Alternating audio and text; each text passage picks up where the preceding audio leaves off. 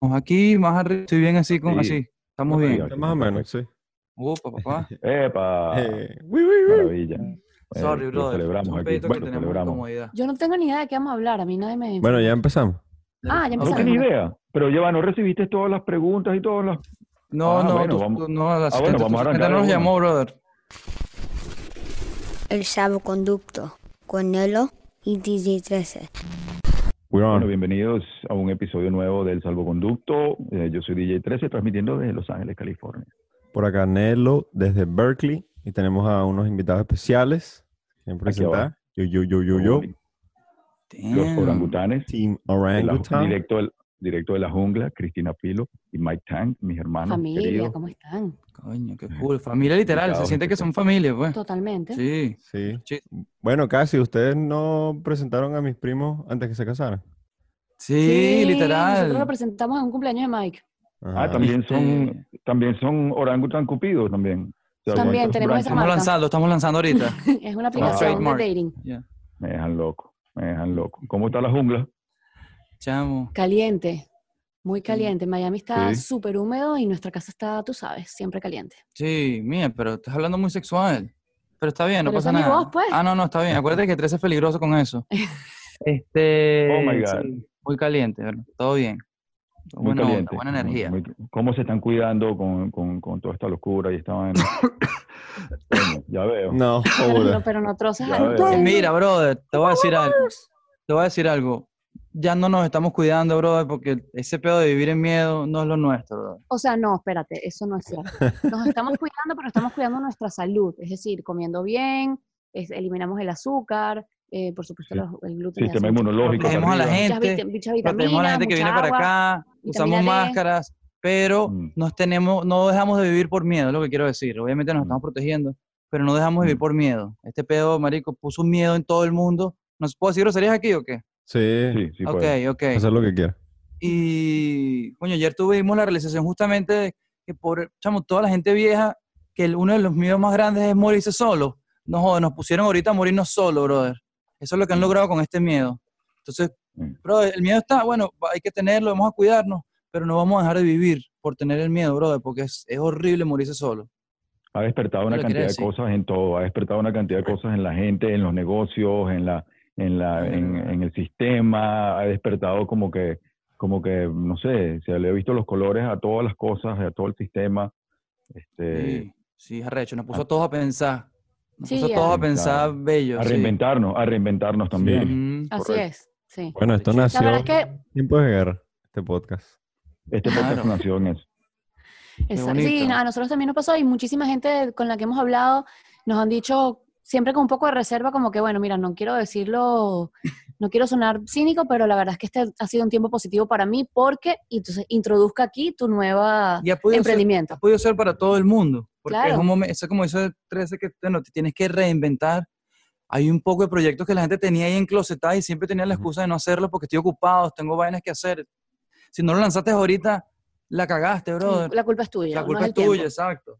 Este es Sí. el mejor Y no momento. aprovechaste todo, esto, todo este momento para reflexionar, primero eh, para reflexionar y luego para aplicar todas las técnicas para reinventarse y, y- y Exacto. tratar de entender lo, lo desconocido, porque también estamos enfrente a algo desconocido, no sabemos como que cuándo, cuándo regresan los conciertos, cuándo regresan las actividades, o sea, es, Si regresan. eh, hace, hace- hace poco me enteré que las clases para el año, para el año, para el año que entra, para, para mis hijos no, no van, entonces cambia, eso cambia todo. Oh. Oh, wow. ¿Pero qué? ¿Homeschool y ay, no? No sabemos. las clases que empezaban en eso, agosto. Estamos en eso, exacto, las clases que empezaban en agosto. no Aquí sí van a empezar, mía. Eso es California. Coño, es que Sí, California, no. California está intenso. No, da, brother. Siempre, loco. siempre. Sí, chamo, está muy intenso. Yo no ¿Y entiendo. Florida cómo está? Pero Florida no está intensa. Florida, Florida está on fire, baby. claro, aquí acuérdense, que, bueno, aquí todo el mundo le está dando el coronavirus, esa es la verdad. claro. Y la gente está como loca porque acuérdense que esto no es Estados Unidos, esta es la capital de Mm. Latinoamérica. Sí. Entonces aquí, Mm. aquí todo es un ritmo muy raro. Y no lo puedes comparar con nada. Bueno, eh, bueno, eso serían dos pruebas chéveres de ver como qué pasa con California y qué pasa con Florida, ¿sabes? Si en Florida se, Sí. se destruyen así los casos y de repente como que la gente se empieza a enfermar rápido y no sé, quizás todo el mundo se enferma y qué pasaría si todos se enferman versus todos se cuidan, ¿sabes? Yo te puedo decir ahorita, no, sin decir nada, que aquí, o sea, alrededor de nosotros nos le ha dado esta vaina a demasiadas personas y nadie se está testeando. Wow. Eh, te puedo decir eso. Así mismo. Mucha gente, brother, le está dando. Y como loco. Y no está pasando a mayores a menos de que tengas un pedito diabetes Una o algo. precondición. Una precondición, exacto. Claro. Pero la mayoría mí no está pasando mí- mayores.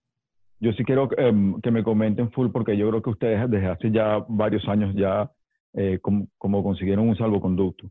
Este, siempre tratamos de hablar de cosas como mejorar la vida, cómo reestructurar la vida, cómo reinventarse no solamente en lo profesional, sino también en la vida, en el, en el mindset. Y yo sé que ustedes lo consiguieron hace varios años y su vida cambió por completo.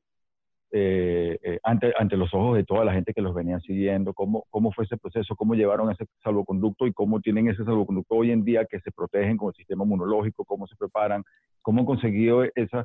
Pero más importante, cómo fue el primer paso, que es lo, que, eh, que es lo, más, lo más difícil, ¿no? Porque ya cuando estás en el túnel, yo creo que ya estás como que tú sabes, porque va a una velocidad, pero los primeros pasos que son los más, los más difíciles para arrancar. Bueno, deja que lo digas tú. Que lo digas tú porque para mí, yo siento que realmente el, el gran cambio comenzó cuando tú empezaste a ver el dinero diferente. En Jamaica. Y a mí me costó mucho influenciarte eso. y eso que, Nosotros- verga, ahí, ahí arrancamos. Nosotros teníamos un estilo de vida súper volcado al trabajo. En nuestro trabajo era todo lo que nosotros hacíamos, trabajar, trabajar, trabajar. Y por supuesto, eh, sin pensar en absolutamente más nada, ni en descansar, ni en comer bien, ni en absolutamente nada. Toda nuestra vida era, giraba alrededor del trabajo. Eh, y nos pasaban cosas como que fuimos a chutear a un castillo de, de los años 1700 en, en Gales eh, con 16 modelos increíbles, con un equipo de fotógrafos increíble, un equipo general de Ah, toda la producción espectacular. Y cuando nosotros regresamos a Miami, tú nos preguntabas, ¿cómo le fue? Verga, estamos muy cansados. Bueno, pero ¿qué tal estuvo todo? Bueno, demasiado trabajo, no sabes todo lo que trabajamos. Entonces nos empezamos a dar cuenta de que no importaba los lu- lugares a los que estábamos yendo ni con quiénes estábamos trabajando, todo era cansancio. Y era cansancio porque estábamos completamente agotados y estábamos... eh, sí, exacto, era un mindset de, de que había que sufrir por el trabajo de alguna manera. Estábamos sufriendo y estábamos como, al menos eso era mi punto de vista, estábamos como trabajando tanto que no había cabida para el disfrute. Claro, claro, es un miedo que uno siempre tiene como que este carajo está todo el día lleno, está con mujeres desnudas todo el día. Y había y, uno, que- y uno se siente como culpable, como que, "Mamá, pero estoy trabajando. Es, esa es cansón, ¿me entiendes? Cansón también. Y ese- esa, era, Mm. esa era la mentalidad, la teníamos, o sea, nos estaba jodiendo. Ujú. Porque esa era la mente que teníamos que tener, no, tenemos que Entiendo. sufrir, si no, no, si no, nos están regalando este estilo de vida. ¿Pero era un manejo de horas o un manejo de estilo de vida? o cómo? Estilo de vida. No, 100%. mentalidad, una mentalidad, esa era una vaina aquí, porque todo, realmente, todavía no hemos dejado de trabajar. Marico, Claro. No tenemos días libres nunca. Lo Claro. que pasa es que disfrutamos burda del trabajo. Una de las cosas que a mí me pasaba y me, bueno, me sigue pasando es mi lucha como más, más constante, es, el, es mi relación con el dinero y el miedo que me genera quedarnos sin dinero, quedarnos en la calle, quedarnos sin trabajo y no poder resolver. Que es un miedo del que Mike no sufre. Mike, para el Mike el, el dinero es un, es un recurso y se consigue muy fácil, que yo no entiendo, no lo entendía. O sea, como que vamos a conseguir el dinero fácil, like, no es nada fácil hacerlo Claro. y, y nos fuimos a un viaje. eh, fue la primera vez que nos fuimos a un viaje con la idea de, pues si trabajamos bien y si no trabajamos tampoco, no pasa nada, vamos a disfrutarlo. Y fue como un super cambio. Fue, ese fue el viaje que, que cambió todo, porque nos dimos permiso de trabajar disfrutando el trabajo. Ya no había como ese apuro, no había que llegar a ninguna parte, no era como que... Hablábamos con la gente, o tratando de conectar, en vez de, ya te hice las fotos, ya chao, hablamos después, cuando te las Mm. entregue. Sea, ahorita puedo, puedo conectar, puedo hablar, podemos tener una conversación. Claro. No estamos apurados para llegar a ningún lado porque no ha cambiado nada. Seguimos trabajando y ahorita lo que estamos haciendo es más peo, más bien. Mm. So, Claro. sí, es un- Entonces y ca- es un- cambiaron como el enfoque de los viajes a, a disfrutar eh, y trabajar era como lo secundario en vez de No, ir a ni trabajar siquiera- como... No es que sea secundario, es que van de la mano. Aprender a disfrutar tu trabajo es algo que yo, aunque siempre lo decía, sí, Sí. yo amo mi trabajo, yo amo mi trabajo, pero realmente siempre estaba estresada. Entonces fue hacer ese cambio de, sí, puedes trabajar muchísimo, pero no tienes que pasarla mal en el camino, porque, porque tienes que estar estresado si puedes hacerlo pasándola bien. Y eso fue como el switch que, nos, que me pasé yo particularmente en durante ese viaje y que realmente fue el cambio importante a todo nuestro estilo de vida y a entender que, que no tienes que estarte matando todo el tiempo para tener éxito, pues Mm. estarte matando y pasarla bien y tener éxito igual. sí. Eso fue en cuanto... fue eso brutal. fue- Esto fue en cuanto al, eh, a cuanto al estado mental, pero eh, en cuanto de eh, lo que comían, eh, la dieta también cambió ca- drásticamente también, ¿no? Me imagino. Ejercicio también. Era, era algo que estaba ahí siempre presente, que por lo menos yo estaba muy obsesionado con... Yo siempre hacía ejercicio y era un gordo siendo que hacía ejercicio. Y era algo que estaba ahí en nuestras cabezas, siem- o sea, que nosotros sabíamos, si cuando nosotros podamos vivir saludables, vamos a tener una mejor carrera. Eh, y fue cuando Cristina hizo este cambio que como que se, se montó on board de este tren de como que, verga, vamos a hacer, esto es un trabajo. Y Cristina empezó también a ver las redes como un trabajo y como que a embrace them. Y entonces, eh, cuando estábamos los dos en la misma página, empezamos a buscar otros caminos que nos ayudaran a llegar, como que aceptar el mensaje, básicamente. Sí, porque este, o sea, Claro. es muy, es muy difícil point un solo momento en el que todo Sí, haya una cambiado. que Realmente, desencadenó muchas cosas. creo que fue, fue un Mm. proceso de maybe un año en el que Mm. todo empezó como a encajar poco a poco. Eh, Mike estaba sufriendo de, de gastritis de una manera brutal, que lo tenía muy, muy mal. Y en la búsqueda de curar eh, su intestino y cuira- cu- curarse todo su cuerpo, dimos con el ayuno intermitente, a lo que yo me parecía que era una absoluta locura y que yo no podía jamás dejar de desayunar en mi vida. Y él empieza solo este proceso, eh, cuando le empieza a dar resultados como a los seis meses, yo me monto también en ese, en ese autobús del ayuno intermitente, empiezo a entender los efectos y entender cómo eso cambia mi vida y mi alimentación. Y en ese proceso en el que yo me monto en eso del ayuno intermitente, entra este viaje a Jamaica en el que pues ya nos sentíamos mucho más saludables. Todavía no lo habíamos visto, porque claro, es mucho más fácil verlo hacia atrás y saberlo, ¿no? Ahora sé más o Ujú. menos cómo fue la cosa, pero mientras lo estás viviendo, realmente tú estás viviendo y estás viviendo lo que te está pasando. Pero al sentirnos mucho más sanos, a sentirnos más cómodos con nuestro cuerpo, nos permite también disfrutar el viaje, porque ya no era, o sea, cuando uno está gordo, uno no aguanta la pela de estar en el sol todo el día tomando fotos y cargando la cámara y cargando y maquillando y no yendo para acá y tal, necesitas descansar, relajarte. Ahorita entramos en este proceso en el que "Uy, me siento bien conmigo misma, puedo trabajar y después de trabajar no me tengo que morir, me puedo quedar aquí conversando y conectando con la gente. Y eso es algo que, que vino de la mano, o sea, como que las dos cosas se juntaron en es un proceso como de un año en el que primero nos empezamos a poner saludables y luego eso se conectó con la salud mental. Mm. Exactamente. Y el cambio fue radical. El cambio fue como, como, como El cambio fue radical, 100%. completo. Bonito, qué completo. bonito. Porque nada más un reflejo de, de cómo nos sentimos aquí. Sea, realmente el cambio radical que estás hablando es mindset. Y lo demás se, es porque se reflejó en otras variables. Pero, bro, es un cambio de mindset, cómo disfrutamos de los problemas. Yo estoy adicto Maravilla. a sufrir, brother. Adicto a sufrir porque cada vez que sufro, salgo on top como con una herramienta. Yo siento que son unas herramientas cada vez. O sea, no, no le tengo miedo a ningún challenge, ni a los problemas. Estamos disfrutando los problemas. Y eso era- también era parte del pedo. Yo me recuerdo con esta ambición que yo tenía, quiero comprar esto mía, y Cristina me ponía peros todo el tiempo. Unos peros que son necesarios, ahorita los veo como que es algo necesario, sentirme retado. Eh, pero ahora ya agarra los problemas y los, los de enfrente, ya es rechísima. Cristina maneja todas las compañías, brother. Y es una super boss bitch, y lo- siempre lo digo, brother. Y La gente no sabe lo recha que es Cristina ahorita con todos los Yo peos sí que sé. tenemos en la casa. Yo sí Sí, brother. ¿Cuántas she's com- fucking cuán- amazing. No, no por ser intrépido ni nada, pero ¿cuántas compañías son, cuántos ventures son de orangután de que comenzó como, como orangután y ahora, ahora cuántas son? Más o menos. Eh, nosotros tenemos eh, Orangután como el, el universo Orangután, eh, que es la parte de fotografía y creación de contenido, digamos. Luego tenemos Orangutan Girls, que es nuestra plataforma, que es nuestra plataforma de, de behind the scenes, donde puedes ver la parte de, de atrás eh, un poco más cruda de lo que, es el, lo que es el mundo orangután. Luego tenemos Orangutan Studio, que es nuestra aplicación de edición de fotos y videos, que es una herramienta increíble para todos los creadores. Eh, tenemos Orangutan Care, que es nuestra línea de CBD, donde tenemos skincare, donde tenemos aceites que se ponen debajo de la lengua, todo eh, alrededor de eh, la salud y el wellness, el bienestar. Wow. Y tenemos Orangutan Provoke, que es nuestra línea de juguetes para adultos. Y ahorita viene Orangutan Delight. Y vamos a hacer helados arrechísimos, brother. Crema Wow. real y golazos, No, versión sana, porque somos obsesivos. Te lo juro, no, te lo juro, brother. I swear. wow, we're doing it. Wow. Mira, y ¿Cómo- todo. Ah, dime. To- Di- todos estos ventures dime. que tienen eh, empezaron primero con Orangután y después fueron como asociándose con otra gente. Cuéntanos más o menos cómo crecieron como marca y eso.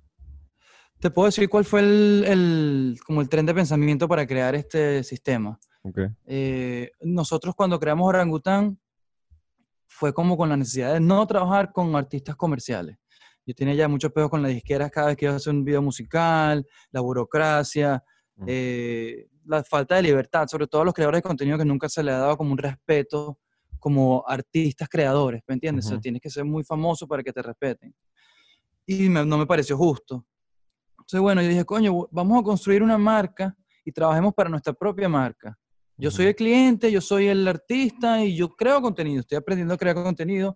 También me di cuenta que todo el mundo crea contenido ahora. Una señora, o sea, cuando empezó Instagram era rechísimo, marico. Tú veías a una señora montando su panadería y agarraba su celular y le tomaba fotos a los panes y así poco a poco empezó, se creó la industria de cada creador y esta tipa pudo hacer una vida con su panadería. Y se convirtió ahorita en este super marketplace Ujú. donde tú como creador, tú tienes la voz, tienes una voz. Entonces tu producto, y tú me vendes un producto. Con ese pensamiento, dijimos, coño, vamos a crear un ecosistema de productos, de cosas que nosotros consumimos y optimizan nuestra vida. Creamos nuestro propio contenido, esos son nuestros comerciales, poco a poco lo vamos creciendo para tener más recursos, para poder hacer los comerciales más arrechos, pero estamos trabajando para nosotros todo el tiempo. No tengo que meter a nadie en el circuito que, que me va a tratar mal, que, que depender de alguien. Todo está aquí, brother. Por eso somos como 50 Mm. personas en el universo. Es una Wow. vaina loca. Eh, Somos como 26. o sea, las- en la escena estaban aquí 50 personas, brother. no, Claro, éramos 20. Mm. Contractors y Mm. vainas. vale. ¿Sí? Extras. Sí. Ok. Bueno, pero, marico, para mí esos son, o sea, Claro, 20 ya. personas, o de- de- de- éramos Claro. tres. Sí, en una, en una productora pequeña, 20 personas son 100, pues. No, no, somos un equipo gigantesco. Sí, sí, entonces es una, es una agencia de creación de contenido, de un concepto, de un movimiento. Este movimiento de hacer sentir bella a la mujer y la apreciación de nosotros y nuestros pedos personales, eso es, es una vaina muy real, pues. Claro. ¿Y todo empezó así súper tangible como me lo estás explicando o fue manifestándose en el camino? Eche esa historia, eche esa historia, por favor, de cómo comenzar, cómo fueron los comienzos, porque la gente cree también que orangután, tú sabes, están ahí, tú sabes, viviendo en una jungla, Sí. pero yo, yo sí me sé los, los orígenes y sí me gustaría, quizás Claro. rápido, para... Yo me acuerdo sí, cuando estabas lo- lanzando fotos con otra, otra, otro emprendimiento, ¿no? Que tenías con Claro. unos socios. Octopus. Studio. Octopus. Sí, Octopus Studio, exacto. Bueno, antes como, como cualquier uno que se maneja en el circuito eh, estándar de la fotografía o de creación de contenido, tú tienes que hacer fotos a lo que te daba plata. Entonces uno estaba por un lado queriendo hacer algo cool, artístico, y por otro lado tienes que vivir y así haciéndole fotos en eventos y vainas. Claro. Eh, obviamente es- eso me frustró demasiado como artista, pues. Y como que le dije a Cristina, mira, yo tengo que hacer algo, brother, que, me, que soy yo, que sea 100% yo. Y eso es estar rodeado de mujeres, o sea, eso era yo, siempre fue mi necesidad. Y se dio muy natural, era súper incómodo y la gente estaba teniendo respuesta. Cuando Claro. empezamos a postear, ya yo tenía, aprendí a hacer fotografía con la otra compañía, sin embargo aquí era 100% libre. Claro. Entonces vimos el potencial de las canal. redes sociales y, Y siempre, y, la, y el, y el es- o sea, esto es importante que yo lo quiero decir porque esto es algo que Mike vio y que yo no veía al principio, era crear una marca. Mike Ujú. crea- creía fervientemente en que Orangután tenía que ser una marca, no se trataba de él, se trataba de Orangután. Claro. Y, y él me decía, una vez que nosotros crezcamos esta comunidad, nosotros vamos a poder hacer lo que nosotros queramos, porque tenemos un- una gente que nos está apoyando. Entonces vamos a darles lo que ellos nos están pidiendo, o sea, vamos a hacer nosotros para cater a este, a este grupo de personas que nos está apoyando, porque luego y más adelante vamos a tener toda esa gente que nos está apoyando para hacer otras cosas. y ahorita, brother, es arrechísimo porque es exactamente así, somos una comunidad. Nosotros no somos fanáticos, no hay gente que nos sigue, la gente nos ve en la calle y nos dan comida. O sea, no estamos utilizando el dinero, brother. Es, un, es un- nuestro currency, literalmente. Sí, es, una, es, el- es el- la conexión, esta vaina. Claro. Marico, o sea, mira lo qué que emoción que te vi yo aquí ahorita. y- sí, estamos, marico, arrechísimo. Así el, el currency de la vida es esta conexión. mierda. Es Es- conectar y tú me cuentas qué, qué has sufrido tú. Cuéntamelo para decir, yo aprendo algo y yo lo comparto y yo te comparto lo que yo sé y ya juntos crecemos porque todos tenemos que sufrir, tener sexo, todos tenemos los mismos fucking problemas, brother. Ajá. Y estar en desacuerdo, en acuerdo, eh, eh, discutir ideas, este, eh, convencernos mutuamente, cambi- cambiar ideas, intercambiar, Claro. comunicarnos, no, no estar mandándonos como que emojis todo el día que no se sabe qué significan ni nada, sino de verdad tener una real, real comunicación, No. eh, como sea cara a cara, como se pueda dar, ¿me entiendes? Pero eso es súper importante.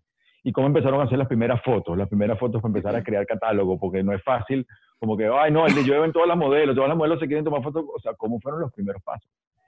Sí, vale. Los primeros ¿cómo que pasos no? de, de orangután, eh, bueno, ya obviamente Mike tenía un nombre y teníamos, teníamos eh, que cuatro años aquí en Miami, creo, o sea, estábamos, eh, ya no, no éramos para nada conocidos, pero conocíamos gente, y literalmente comenzamos haciendo fotos a nuestras amigas. O sea, vente Mm. que te voy a hacer fotos. Eso sí, no puedes decir nada, las fotos te las voy a hacer yo como yo quiera. Entonces Mm. ellas venían, se hacían ya. fotos, claro, eso cambió, pero en el principio ellas venían, se hacían fotos, en ese momento Mike todavía estaba trabajando con su otra compañía, con Octopus Studio, entonces las fotos eran súper temprano en la mañana, llegaban a las 5 de la mañana, yo las maquillaba, hacíamos las fotos alrededor de donde estábamos viviendo y después Mike se iba a su oficina. Eh, y al día siguiente venía la amiga de ella y al día siguiente venía otra amiga y después llamamos a alguien más y así poco a poco se empezó a correr la voz y en, verdad que en dos semanas, En un, en un mes, chamo, eso sí era recho, bro. Nosotros teníamos esta compañía donde barely se mantenía, Octopus Studio. Era un peo, me costó mucho que esa mierda se mantuviera por cinco años. Eh, y con un poco de frenos ahí. Eh, creamos Orangutan Brother y al mes ya nosotros estábamos triplicando lo que estamos produciendo en la otra compañía, podíamos ser libres, o sea, era impresionante, brother. Y era, una- era un proyecto hecho por pura convicción, puro amor, levantándonos a las Pura 5 de la mañana, de 5 a 9. O sea, yo iba de 5 a 9, hacíamos fotos, y después de 9 a 5 de la tarde hacía otro tipo de fotos que estaba infeliz.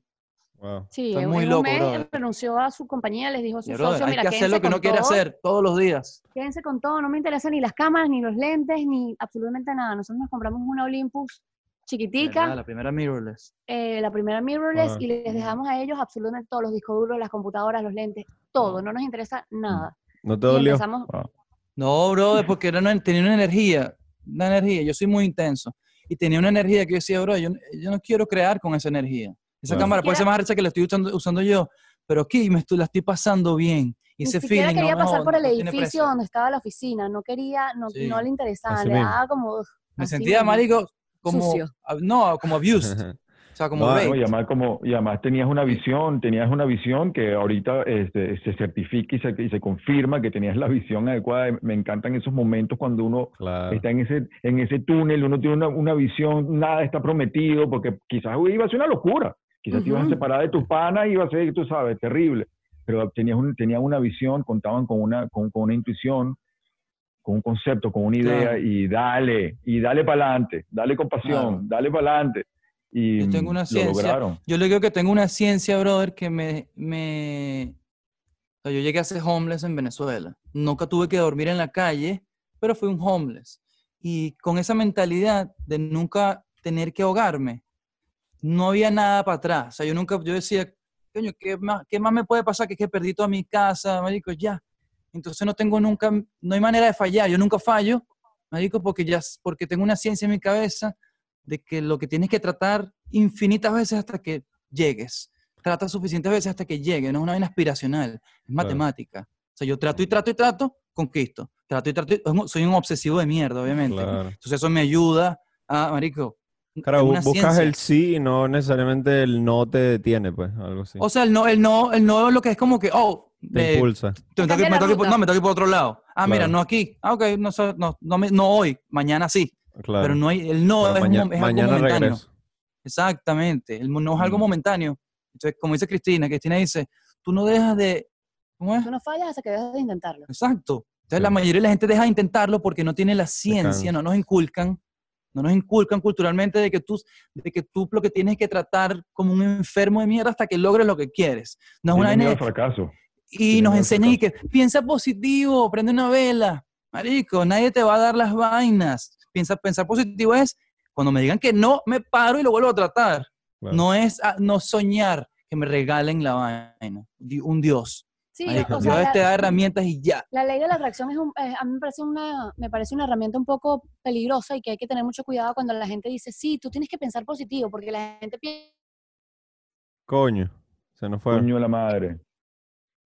Sorry, Ah, sorry, ya, bro. regresaste, sorry, bro. regresaste. Pensaste muy positivo, dice que Sorry, sorry, bro. La gente piensa que pensar positivo es literalmente eh, sentarse en la sala de su casa y decir, ojalá me llegue el trabajo, ojalá todo va a salir bien, me va a venir el trabajo, me va, a, me va a llegar el dinero. No, el trabajo hay que salir a buscarlo, hay que hacerlo. O sea, hay que pensar positivo. Sí, lo voy a lograr, pero lo voy a lograr haciéndolo.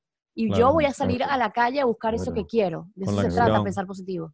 Sí, la acción determina todo. O sea, tú, no, tú puedes hacer pensar todo lo que quieras y si no le pones ese empuje, Te llamo ahorita. ni se, ni, ni se prende Sí. el carro. pues, Sorry, eso es lo bro. más importante. No, dale, tranqui. Un carajo. Tiene Totalmente. 900 años. Ajá. Muchas veces Mira, tu papá es burda cómico, ¿viste? Mi papá es un vacilón. Mi tío es un vacilón. está pa. loquito, está loquito. No, pero es Está loquito y ahorita me veo en él, no joda demasiado. Ya lo, ahorita es mi héroe. Sí. Qué maravilla, qué familia tan chévere que que comparten y tienen ustedes. Este, y a veces, muchas veces es difícil apegarse a las cosas que uno está pegado, como cuando uno está empeñado. Me he dado cuenta mucho de eso, que uno está empeñado en algo, no, que es por aquí, es por aquí, y de repente em, Mm. tu función y lo que la gente espera de ti, lo que la gente quiere de ti, es otra cosa. Y a veces es muy importante porque hay mucho que no me digas que no puedo, porque si lo. Muchas veces un consejo, mi hermano, coño, sabes que guíate un poquito por aquí, que aquí de verdad puedes brillar mucho más. Y a veces cuesta mucho despegarte y saber que quizás uno es malo para algo y aceptarlo Claro. Y aceptarlo. darle la vuelta. y darle la vuelta. Y a veces uno se queda, no, porque es que yo voy a. Y a veces también ese, ese, ese soñar así también a veces es un poco como, ¿no? Sí, sí, te voy a decir por qué pasa eso, porque eso pasa por la influencia. Nadie le gusta Mm. ser influenciado con, con palabras. Si tú me dices a mí, Marico, yo, ya yo pasé por lo que tú pasaste, este es el mejor camino, vente por aquí. Yo te voy a decir a ti, brother, nadie cambia con, nadie cambia con palabras. Tú me tienes que mostrar a mí Mm. que tú, fuiste, que tú fuiste por ese camino y yo te tengo que ver y me tengo que influenciar por esa acción. Ujú. Tú me puedes decir Mm. mil veces que tú crees que ese es el mejor camino, pero si tú no llegaste a donde yo quiero llegar exactamente por el cambio de ese camino, no lo voy a trazar. Ujú. Es una vaina que Mm. tiene que pasar, la perspectiva es, es una vaina de acción. Es muy peludo influenciar, por eso a los papás les cuesta tanto influenciar a sus hijos. Sí. Si los, hijos no, si, no, si los hijos no admiran a sus padres, es peludo. Tú escuchas a quien tú admiras. Tus papás en la vida son el rapero que tú escuchaste, el carajo que tú, eh, el otro carajo que te dijo algo y te, le encan- te encanta porque el carajo vive una vida que tú quieres vivir. Tus padres son la gente que tú admiras. Entonces es peludo, es peluísimo influenciar con palabras. Entonces, cuando nosotros hicimos este cambio ejemplos. físico, mucha gente... Eh, example. exactamente, exactamente. La gente nos, nos escuchó a nosotros por el cambio físico, porque Mm. lo ves, Mm. lo vio. Son testigos Inspira. de, de, esta- de este peo. Sí. Sí, y- sí, sí, sí. No, y especialmente en los creativos, nosotros, por, yo no aprendo más que por hacer. ¿Sabes? Si Ujú. pon- Exacto. mira, si se hace esta luz, tap, tengo que moverla y, ah, bueno, ya Exacto. sé hacerlo, ¿sabes? Entonces eso de aprender viendo y que alguien te guíe, como que es mucho más eficiente para mí, ¿sabes? Como creativo. Pero yo me di cuenta de eso después, como en el colegio eso no es una estructura de enseñanza nunca. Es muy cómico. Mira, es que muy cómico cuaderno, como- anda a leerlo. y que, como, es un- muy como, como no hay escuela eh, para ser rockero. Y hay Exacto. muchísimos Claro. rockeros. Y no hay escuela para ser rockero. O sea, ¿cómo aprendes a ser rockero? ¿Me entiendes? Ahí, Eso es, Sí, este, sí, es exactamente así, brother. Y lo como hace, dice ¿no? Nelson, no, no tanto que te lo inculquen de niño, ahorita es lo que yo estoy más estudiando, eh, obviamente ahorita estoy excitadísimo estudiando un poco de vainas, psicologías y vainas locas. Eh, el cerebro, ¿Cómo el cerebro, el cerebro se desarrolla entre los 24 y 26 mm, generalmente, no, no todo el mundo. Mm, Y después de esas edades es que uno empieza como a actuar, eh, u- empieza a utilizar la perspectiva como una herramienta. wow. Y cu- cuando, ahí es que tú empiezas a cuestionarte las vainas. Ahorita que tú- lo que tú acabas de decir, que yo me doy cuenta que practicando y todo este pedo, no tienes manera de entenderlo antes de, de esas edades, porque no sabes, actúas muy emocional. Mm, Entonces, el- la herramienta del raciocinio, de la perspectiva, cuando, es cuando tu cerebro se desarrolla. Y en ese momento es que tú empiezas a decir, oh, fuck, mira, yo viví eso. Ah, mira, Claro. esta persona está pasando por esto y tú a- actúas a diferente. relacionar. Ujú. Eh, a relacionar. relacionar, exactamente. Gracias. Ahí es donde está la inteligencia. Exacto, la inteligencia emocional. Eso es súper importante. Correcto.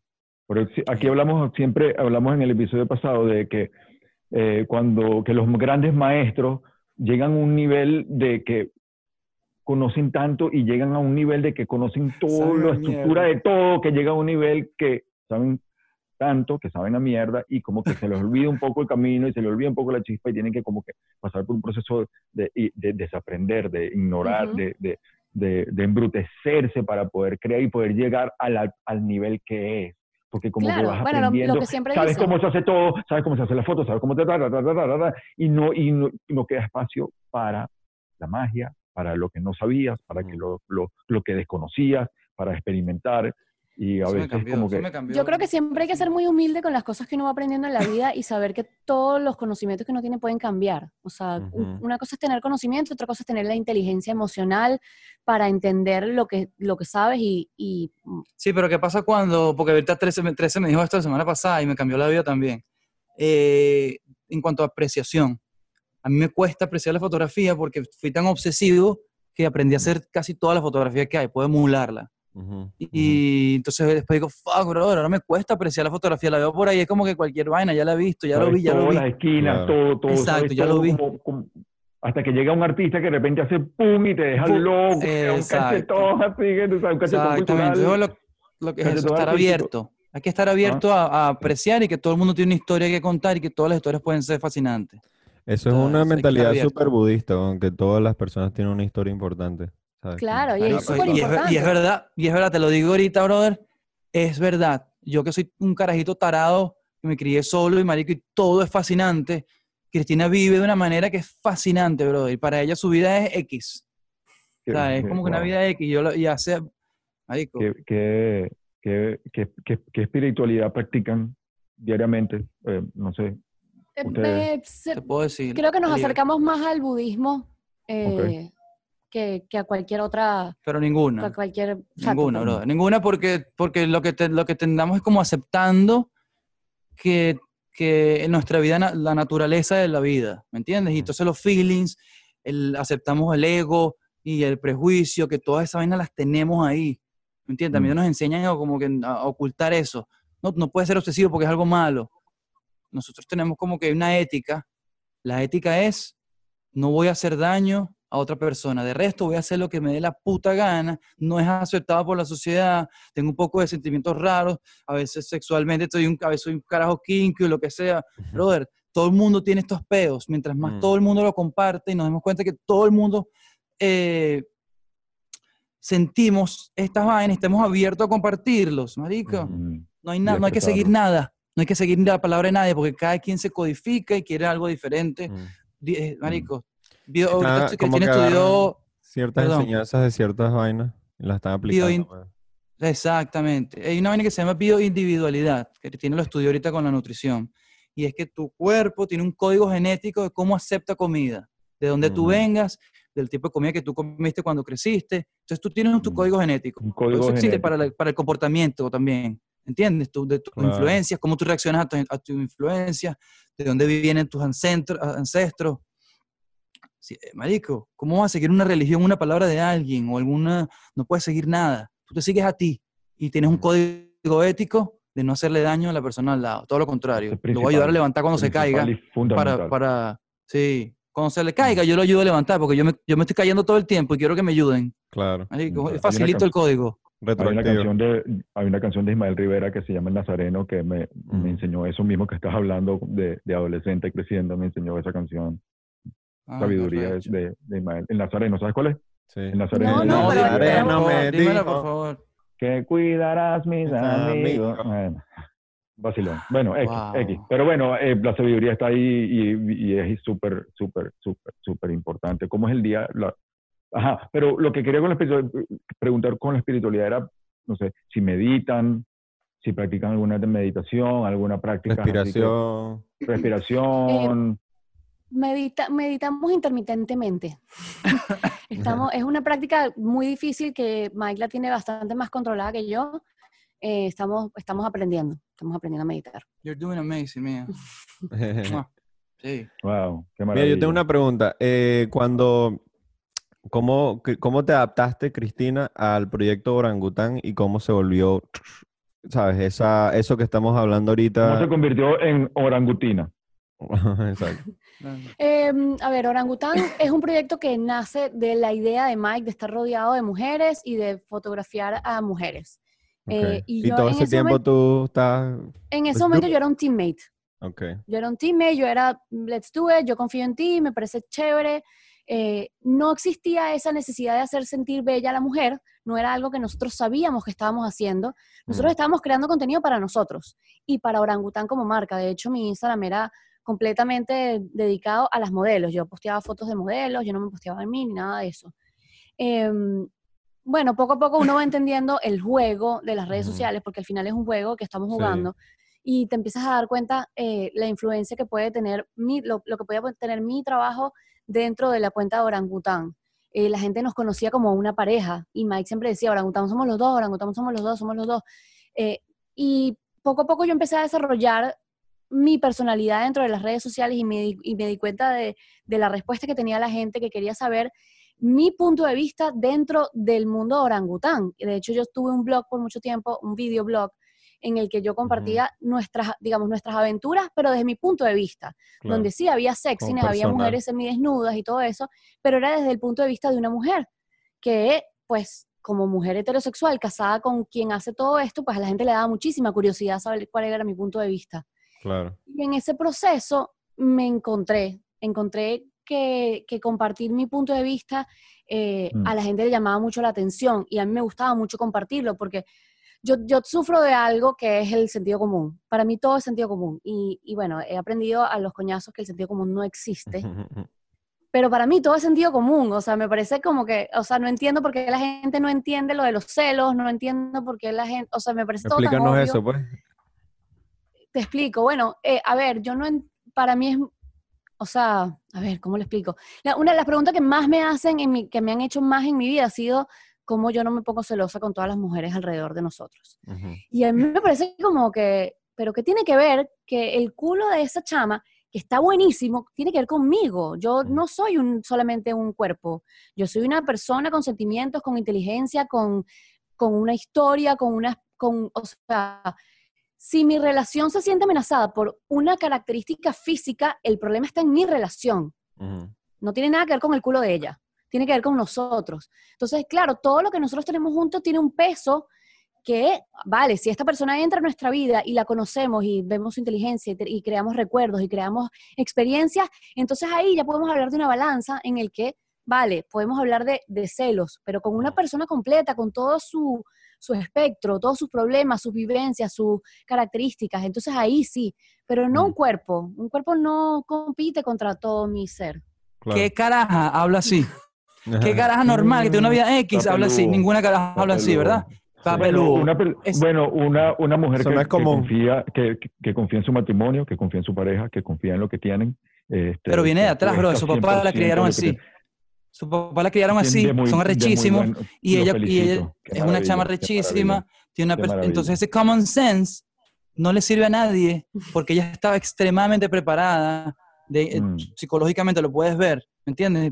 Las- muchos chamas venezolanos no van a pensar así porque No, le inculcan los celos, sí. vienen de la cultura, de la religión, es su perspectiva. Es- eh, la perspectiva de Cristina es arrechísima y ella no lo sabe. Y quizás, y quizás el hecho de que estás expuesto diariamente a esto, eh, ya sabes exactamente cómo reaccionar ante esto, que cosa que quizás a una persona que no está expuesta a eso, Claro. lo ponen a eso Bueno, y también nuestra relación entre a- pedazos. nuestra relación ha Sí, ¿no? evolucionado y la manera en la que nosotros actuamos ha evolucionado. Y, o sea, no es que la primera vez que Mike y yo nos vimos ya él estaba hablando a las modelos como les habla hoy. Nuestra relación ha evolucionado, él también se ha sentido más cómodo con ciertas cosas y, y, y nosotros somos muy de empujar los límites. Siempre, en todo, en el trabajo, en la relación, en nuestra vida profesional, siempre nos gusta Mm. push el límite, sabiendo que siempre puedes dar un paso hacia atrás. O sea, vamos a empujar el límite seguros. O sea, yo sé que si yo hago esto, heroína. exacto, no hacemos heroína. No vamos a hacer nada que nosotros sentimos que no nos podemos echar para atrás. Pero nos gusta empujar y ver cómo nos sentimos y mira, ¿cómo te sentiste tú? Bien, no, no lo hagamos más, ok, echamos para atrás. O sí, vamos a seguir dándole. Y así vas empujando los límites, así lo hicimos con la fotografía, con el video, Mm. con el trabajo, con nuestras Con marcas. el sexo.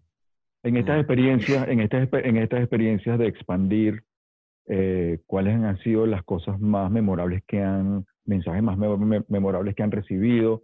Eh, que- si se puede decir. Los aprendizajes también. ¿Cuáles son esos mensajes que llegan del más allá, de otras dimensiones? ¿Qué hay? ¿Qué, qué onda? ¿Qué han visto? Chamo, bueno, cuando nos creamos un podcast que se llama Seminario de Amor, donde Ah, lo he visto, básicamente compartimos nuestra relación, Sí. ¿no? Las- lo que era que estamos viviendo, lo que aprendimos, lo que aprendemos. Eh, y la respuesta de ese podcast, bro, son bellísimas. Gente que dice que no- nosotros no sabemos, pero dice que les, les- les estamos hablando de la vida, hablando de matrimonio. No estamos haciendo absolutamente nada de eso. Estamos poniendo una perspectiva ahí de que es normal pasar por todas las vainas que uno pasa y normalmente no se comparten. La gente no le gusta compartir sus, sus debilidades.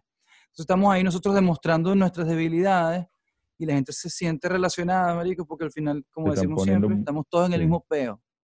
Se están poniendo vulnerables ante, el público, que es algo Exacto, que no- exacto. Sí. nadie hace, nadie Hay hace. una, hay una cultura, sobre todo ahora con las redes sociales, aunque yo creo que es una cultura que ha existido siempre, de mostrar tu mejor, mejor versión. Nadie quiere mostrarse en redes sociales cuando está feo, cuando se siente feo, cuando está triste. Tú quieres mostrar Bueno, tus cosas pero- buenas. Sí. Es No, una la- razón también natural porque también este, casi siempre está ligado al trabajo y a la chamba también. Por Y supuesto, todo por el mundo quiere poner el mejor currículum adelante. Por Y supuesto. Y no en tiene nada de malo. también. O sea, si yo salgo fea en una foto, no la voy a subir a Instagram. Pero a menos que haya un mensaje una detrás. mentira, estás vendiendo una Y- mentira. como Y el- una Pero no, pero ya va, pero esto- también es como cómo te presentas. Hoy en día te estás presentando con una página de Instagram, ¿sí o no? Yo entiendo el Sí. balance, yo entiendo que una cosa es una No, cosa, pero hoy en día no, no. Una página de Instagram eres tú avatar, es tú digitalmente. Claro, pero ya, no es, mundo. ya no es una, ya no es una quiero- tarjeta. entiendo, sí, pero mucha gente, te, eh, muchas veces tu, tu perfil de Instagram te precede antes que te conozcan. Claro, veces, por en supuesto. esto- sobre todo en esta época. Bueno, y ¿sí o una de las cosas que a mí me ha funcionado Entonces- mucho, perdón, 13. Sí, sí, sí, sí, sí. Que una de las cosas que a mí me ha funcionado mucho es contar mi verdad. Y yo cuento cuando estoy triste, cuento cuando estoy, me siento fea, cuento cuando, cuando estoy solucionando un problema. Y entonces la gente se siente identificada y me lo dicen mucho, como que me, me- qué bonito ver la realidad, ver cuando, o sea, yo les cuento cuando estoy en mis días y me estoy comiendo un chocolate y me ven cuando estoy triste y me ven cuando estoy feliz. Y, y me gusta compartir todo eso porque entonces la gente dice, si ella puede hacer lo que tiene todos estos problemas, entonces yo también. O sea, yo no quiero que la gente piense que yo soy especial, porque yo no soy especial. Soy tan especial como todo el mundo, porque todos somos especiales. Pero no soy más especial que nadie. Yo soy una persona normal. Entonces eso es lo que yo, trabajadora, claro, pero si tú eres igual de trabajador, tú también lo puedes lograr. Claro que sí. No, pero y en ese camino de compartir esas como vivencias que todos pasamos, yo creo que vas como eh, conectando más con la audiencia, ¿no? Entonces la audiencia ya no es un fan, sino simplemente una persona que te sigue y te escribe y te da comentarios, entonces es como Sí. retroactivo también. Tú les enseñas algo, pero ellos están ahí presentes como apoyando tu... Totalmente. A La mí me, nos enseñan, nos mandan enseñan también, recetas brother. todo el tiempo. Claro, Cuando meto la pata me escriben, no, mira, ponle esto en vez de esta otra cosa. O sea, la gente realmente siente que somos amigos, me lo dicen todo el tiempo, y que siento que somos BFF, y que bueno, que somos BFF. O sea, Claro. Te estoy te tomas el café conmigo todas las de Exacto. mañana, estás pendiente de lo que pregunto, me escribes, me respondes. O sea, es una comunidad muy, muy bonita. Wow, mm. felicitaciones. Gracias. No, gracias, brother. Gracias. Ustedes son parte de esto. Todas las personas que, todas las personas que influyen algo en tu vida tienen que ser parte de tus éxitos y tus fallas, brother. Claro. Ah, han- ustedes son parte de esto, brother. ¿Han practicado hipnosis alguna vez? ¿Se han hipnotizado? No. ¿Creen eso? ¿No? ¿Les, les No, yo sí, yo puedo creer en eso. Yo Sí, puedo claro, yo creo en eso, pero nunca lo he Ah, hecho. ok, nunca lo hemos Como hecho. dijo Cristina, hay que hacerlo y después vemos que se Claro, Exacto. claro, con miedo. Con miedo, pero lo hacemos. como- Bueno, la mamá ahí quiere hacer hipnosis. Es verdad, Ah, es verdad. Me cuadra. mm. Es algo que, Mira, me, y- que me- siempre me, me da curiosidad, me llama la atención. No, sé por ¿Lo has hecho tú? no, no, no, no, no. Yo lo he hecho. Mi mamá tiene un cuento increíble que a veces como que verga, no sé, lo dudo un poco, pero eh, mi tía, mi tía hace hipnosis, lo hizo por años. Y se lo hizo mi mamá porque como buena latina levanta la voz muchísimo, ¿sabes? Siempre que hay un problema es como. ¡guau! Y entonces, pero mi mamá era como, eh, o sea, este es el nivel latino como en 100, ella es como 150. Oh my God. Entonces era como a veces como intenso la vaina. Y entonces, bueno, vamos a tratar, la hipnosis es como para como sanar ciertas vainas, ¿no? Como Ok. hacerle challenge. Mm, Entonces le hicieron hipnosis para eso y pareciera que en, bueno, en uno de esos pisos que bajaron a otras vías, era un general en una batalla y que Oh my God. Ah, tiene sentido. era como Claro. gritona o gritón, pues no sé, me imagino que era un hombre. Entonces, Wow. después de eso pareciera que medio, por lo menos le hizo clic algo, ¿sabes? Claro, Mm, le sí. trae awareness. Arrechísimo. Entonces es interesante, pues, como, como explorar ese, ese estilo Sí, de no, súper interesante, en verdad. no Yo sé. sí, yo hice, yo hice una vez una terapia de vidas pasadas y son esas cosas que, bueno, no creo demasiado, pero de que vuelan, vuelan. Y, y lo que me respondió esa, no fue una hipnosis, fue realmente como que me leyeron el péndulo y tal. Eh, yo estaba pasando por una situación con un novio del que no me podía despegar, era como una relación de esas que ya habíamos terminado hace muchos años, pero no terminábamos de, de soltar. Y con, ese, con esa, sí, y con esa cita que tuve, me logré despegar. No sé si tuvo algo que ver realmente con el sexo, pero al menos algo me hizo clic en el cerebro que me dijo, si yo no corto este esto que está pasando en esta vida, voy a seguir pasando vidas en las que voy a tener el mismo peo, que ladilla. O sea, déjame salir de que esto de ya, vez. suéltame, coño. Por la razón que fuera, pero me funcionó. Coño, wow. Ay, coño. Mía. Mm. Muchas veces lo hace, eh, también con la, la- se, se conoce como con, con, hay otros procesos también para hacer regresiones y cosas así, este, también con viajes psicodélicos o, o qué sé yo, ayahuasca o qué sé yo, DMT y vainas así. Vainas así. Practican. ¿Ustedes, ¿Ustedes usan algún tipo de... eh, ¿Cómo es que se traduce eso? en Depende de si mi mamá está viendo este podcast o no. Alucinógenos. Alucinógenos. Sí, bueno, vamos a decir el que hacemos eh, más común es hongos. Ok. Mm. Pero Y- microdosing... or- Mm, A veces hemos hecho micro- microdosing y hemos hecho trips completos Exacto. y la verdad es que ha sido todo positivo, Sí. increíble. Y no lo hacemos micro- recreacionalmente. Ok. No, Microdosing o sea, es súper powerful. Esa vaina te, te ayuda Increíble. Recomiendo eso mucho más que Aderol, pues. Y yo que también ¿Cómo, consumí cómo, antes. cómo, cómo es el día, cómo es el día de ustedes normal? Nosotros nos despertamos todos los días alrededor de las 7 y cuarto de la mañana a tomar té y café respectivamente. Eh, hacemos ejercicio todos los días. ah, usualmente corremos o caminamos. Eh, después pues, nos bañamos normal y empezamos a trabajar en la computadora alrededor del mediodía. Esa es como a la hora en la que, en la que nos sentamos a trabajar. Entonces, bueno, depende de si es un día de shoots o no. Ahorita, ahorita tenemos días específicos de shoots, ya no, ya no hacemos shoots todos los días porque tenemos tantas marcas, pues que tenemos que atender esas marcas. Entonces, Mm. si es un día de shoots, los shoots empiezan usualmente, como es verano, a las 4 de la tarde, y podemos hacer 2, 3, 4 shoots al día, entre las 4 y las 8 de la noche. Eh, y si no, pues estamos en, en el estudio eh, trabajando en la computadora, ya sea editando, creando contenido para las marcas, eh, contestando emails, haciendo entrevistas, eh, etcétera. Trabajo en la Pronto en una tienda que estamos montando en Winwood, brother. Tienen que ir a visitarla. Ah, Ah, háblame de eso, háblame de la tienda. Bueno, es como decir, es el universo. nos- nuestra, sería cool que vieran nuestra casa, pero nosotros compramos una casa eh, donde cada esquina es un set. Entonces decimos siempre que vivimos en nuestro estudio. mm. Y Yeah. estamos montando ahorita una versión del universo, que es como una, una, una versión de nuestra casa pequeña en Winwood. Y vamos a tener Mm. ahí todos los productos que tenemos. Vamos a grabar Mata. el podcast. Y matas Ah. por todas partes. Matas, Matas por por todo. todos Vamos a hacer lados. un árbol en el medio de la tienda. Cuando dijiste eso, yo mata por todos lados. Es como que pum. No, no, no, no, no, no, no, No, no, no, no me malinterpreten. No, no, pero killing. Puedes estar, montas, montas el universo, vendes la vaina, haces ¿Y el qué- podcast. pero ¿qué va a haber en la tienda? ¿Qué van a vender? Los productos de... Sí, de- de- es una de- tienda, de- la tienda, la tienda principal en donde estamos es un smoke shop. Entonces este Mm. smoke shop tiene como áreas dentro de la tienda y nosotros vamos a tener como un, un- como un espacio en donde vamos a tener todo el universo. Entonces vamos a tener eh, la línea de Orangutan Care, que es la línea de CBD, la línea de Orangutan Provoke, que son los juguetes. Vamos a tener eh, una Un línea de ropa Studio. una línea de ropa que estamos eh, comenzando, que no, que no ha salido todavía, por eso no está por ahí. Eh, y vamos a tener un set para Orangutan Studio donde la gente se va a poder hacer fotos y tal. Y Mm. vamos a tener como una pequeña sala con un mueble donde nos podemos reunir. O sea, nos gusta llamarlo un- el, el- el universo porque no es una tienda, o sea, estamos dentro de una tienda, pero no es una tienda, es un espacio Ujú. en el que nosotros queremos, eh, al que queremos ir una vez a la semana, grabar el podcast ahí, Conectar con la gente. se pueda acercar, que sepa que estamos ahí, que ese es nuestro espacio y puedan vivir como toda la experiencia orangután en ese espacio. ¿Y de dónde sacan tiempo para manejar todas estas ideas? ¿Cómo No, hacen? no tenemos tiempo, brother. No tenemos tiempo. ¿Cómo No, haces? ¿Cómo haces? ¿Delegas? Y, y- no, sí, claro. sí, tenemos, claro. tenemos equipos para todas las marcas, tenemos un equipo de pasantes en este momento que es maravilloso. Eh, cada marca tiene, un, tiene sus socios que están, que están manejando todo.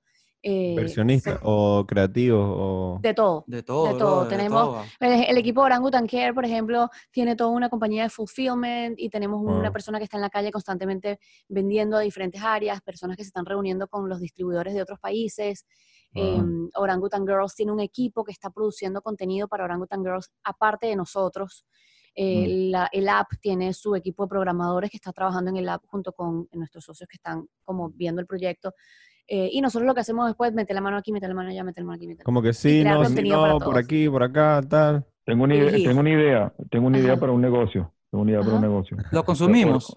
No, no, Orangutan Tattoo. Me parece demasiado lógico. O sea, ¿qué pasa, Sí. bro? Claro, chamo. Bueno, dentro de Orangutan Orangutan Tattoo. Care vamos a sacar una línea de cuidado para tatuajes. Exacto. Si te sirve. No, no, pero una, no, no, pero un tattoo shop de orangután. O sea, Ah, con Pones ahí puro- las pones ahí puros matas. All Stars. O sea, porque tú has crecido con, con los tatuajes, has avanzado increíblemente, tienes unas piezas increíbles, muchos artistas, hasta- pero me parece que eso es un- una evolución. Te traes a Aram de Nueva Sí. York, te traes a Yo, varios yo me la pasaría, met- yo me la pasaría metido ahí, rayándome, pero bueno. No, pero lo que sabes lo que porque la idea del universo ahorita es, chamo, el pedo de las ambiciones es muy loco. Pero el del universo es una vaina que nosotros queremos poner estos espacios en varias partes del mundo, sobre todo lugares donde nosotros siempre viajamos a, a trabajar. Mm, Y a lo mejor es, hago un espacio que es como un espacio para prestárselo a artistas Ajá. por temporadas ah, y bueno. vienen de parte de nosotros patrocinamos el viaje y hacemos que todo sea un evento a través de, ese, de la participación de diferentes artistas, porque al final lo cool del universo es que yo quiero poder colaborar con otros artistas, ¿me entiendes? Mm, Eso es, eso es- Mm. y, en, y, en- y bajo una, como una, no hay reglas, ¿me entiendes? Tú eres un artista y tú, brother, aquí tú eres libre, puedes venir para acá y Mm. participar y esa es la idea. Por eso, por eso no nos ha costado conseguir gente que trabaje con nosotros, porque hay ética, mm. ¿entiendes? Y la gente está disfrutando este trabajo. Ah, la idea es que te- te venga para acá todo el mundo a disfrutar de este universo, pues esa es la idea. Mira, ¿y cómo, cómo manejas? hablar me pasa el micrófono. No sé. Y que dale, te toca. Te toca, exacto. Mira, ¿y cómo Mike. manejas esos taxes? weón? Ahí tiene, estás hablando de Sí. cuántas compañías. Son, son, no sé. Vamos a hacer un holding ahorita. compañías. Vamos a hacer un holding. holding que va a ser la compañía Paraguas y eso es todo un tema que de verdad que no hablemos de eso ahorita. Burda aburrido. A Cristina le estresa mucho hablar de la- del dinero. Coño, pero eso es interesante, o sea, como que cómo, cómo manejas tantas compañías Tenemos al un mismo contador. tiempo. Y obviamente un no contador. tenemos que meternos mucho en ese problema, pero es O sea, tenemos un, tenemos un contador que ha sido el mismo contador con el que hemos estado trabajando desde que llegamos a Miami. Él se encarga de todo lo que es el tema de taxes. Y ah, Acabamos de agregar acabamos un de agregar super un asset. super asset que es mi papá, que es nuestro nuevo gerente de finanzas ad honorem, porque Ok, todavía no le estamos pagando. ok. Chamo, y esto es un beast. Este tipo es un Y- beast. Y, Wow. Es arrechísimo. Se van para sí. arriba. Sí, pues. sí. Sí, Sí, nos sí. está ayudando muchísimo porque, Sí, bueno, sí. porque uno de los grandes problemas que tenemos es que a mí no me gusta hacerlo. Y cuando uno Claro. no quiere hacer algo, uno le saca el cuerpo. Y. Entonces mi papá Mira. está todo el día preguntándome y esto y esto y esto. y esto. Wow, Y la- de, las, de las modelos y de las fotos más memorables, clásicos, orangután que recuerdan, modelos, fotos, videos, cosas memorables que, no sé, que podemos hacer highlight. No, compromete mucho, no, si compromete mucho. No, no, no, no, nosotros tenemos una relación, sino- brother. pero Tenemos, modelo- tenemos ahorita una pared. modelo- Mira, tenemos una pared aquí que tú eres parte de esa pared y sería cool que Nelson algún día, viniera para acá. Claro. una pared de puras Polaroids, grandísima. Y Mm. eh, desde que se creó Orangután, nosotros poco a poco fui- fuimos creando como eh, thumbnails de estas historias de nosotros. Y hay gente ahí que no joda, nos- las historias son loquísimas, pues yo no puedo contar ninguna historia específicamente.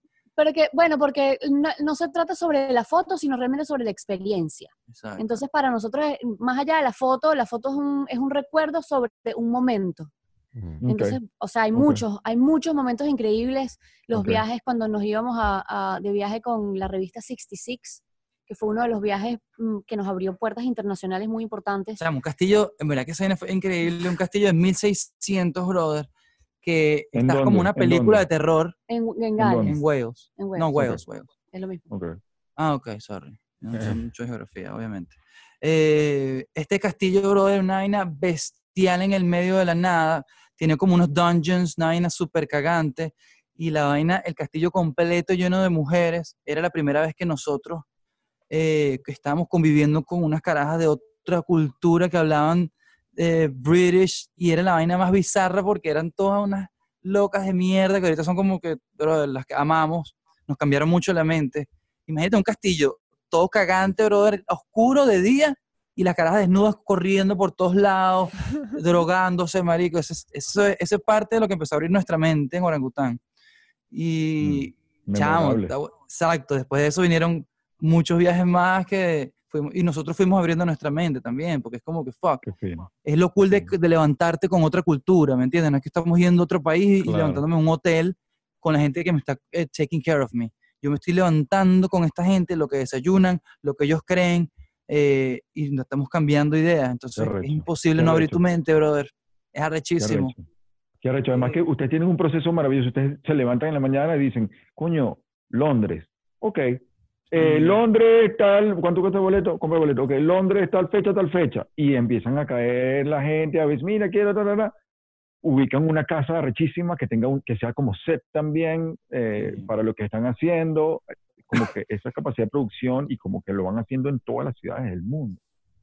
Proceso que no es Sí, fácil. Muy loco. Es Por muy ahí. loco. No, es fácil. Y sobre todo ahora con las redes sociales, con la limitante que nos, que nos da, que es que, por si no lo saben, el, el Instagram siempre va a promocionar tu foto a la gente que está a tu alrededor. Es decir, la Mm. mayoría de la gente que ve nuestros Instagram están en Florida.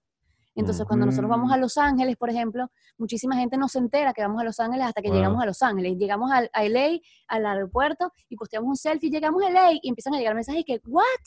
Yo no sabía que venían, y tenemos Eso un no mes sabía. promocionando la vaina. Entonces, Sí, la verdad es que el. Instagram nos ha, nos ha quitado sea. muchísimo. Antes, antes era mucho más fácil, digamos, llegarle a todo el mundo. Tú posteabas, voy para Los Ángeles y la gente empezaba de una a escribir. Ahorita no, ahorita Mm. tenemos que planificar que hay que llegar unos días antes para empezar a hacer promoción cuando estemos allá o pedirles a nuestras modelos amigas que están en esas ciudades que posteen en su social reposteen, media para que entonces la gente Mm. se entere que estamos allá. Eh, Claro, ha sido, hay que Wow. reinventarse también por ahí. Bueno, pero consiguieron, consiguieron el, como el glitch del, de ese sistema, ¿no? Eso es interesante. Sí, Sí. no pasa nada. Pasa nada. Sí, Uno, más se, problemas. uno se adapta y conquista. No pasa nada. Por ahí supa Adapta, adapta y conquista. Adapta y conquista. Exacto. Ya, ya sabes, ¿no? el título, ahí está. Ese es el título. Ah, oh my God, lo certificó. Adapta y conquista. Orangután. Adapta y conquista. That's it. That's Ah, it, sí. bro. Perfecto. Mira. Sí, Hola. porque mucha, porque mucha gente se adapta y te haces parte del sistema. Mm, Entonces después te- lo que haces es quejarte. ¿Por qué me cambiaron Mm. esto? Y empiezas te quedas pegado en el pasado. No, brother. Adapta y después conquistas. Y cuando vengan las nuevas, las nuevas reglas, ok, no pasa nada. Yo lo que quiero es competir. Yo lo que quiero es poder competir. Eso es todo. Adapta y conquista. Y compites bien, hermano. Compiten bien. ¿Cuál es la, conquista. cuál es la, em, la modelo oh, ideal cuando llega al estudio para ustedes? La modelo ideal. Una, ah, bueno, dilo todo, déjate. No, si quieres dilo tú.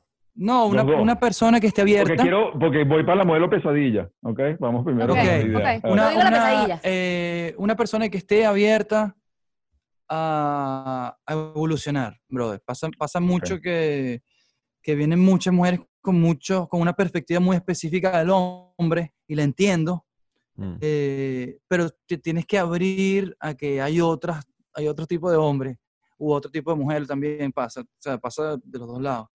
So, como que estés aquí dispuesto a, evolucionar, a, a abrir tu mente. A contar por- tu historia. Sí, sí. O yo- sea, para, para, nos- para mí el momento más importante del shoot es cuando yo estoy maquillando a la modelo y por eso me fastidia a veces cuando las modelos ya vienen maquilladas porque ellas no vienen a vivir la experiencia, ellas vienen a las fotos. Y está bien, es, también es válido.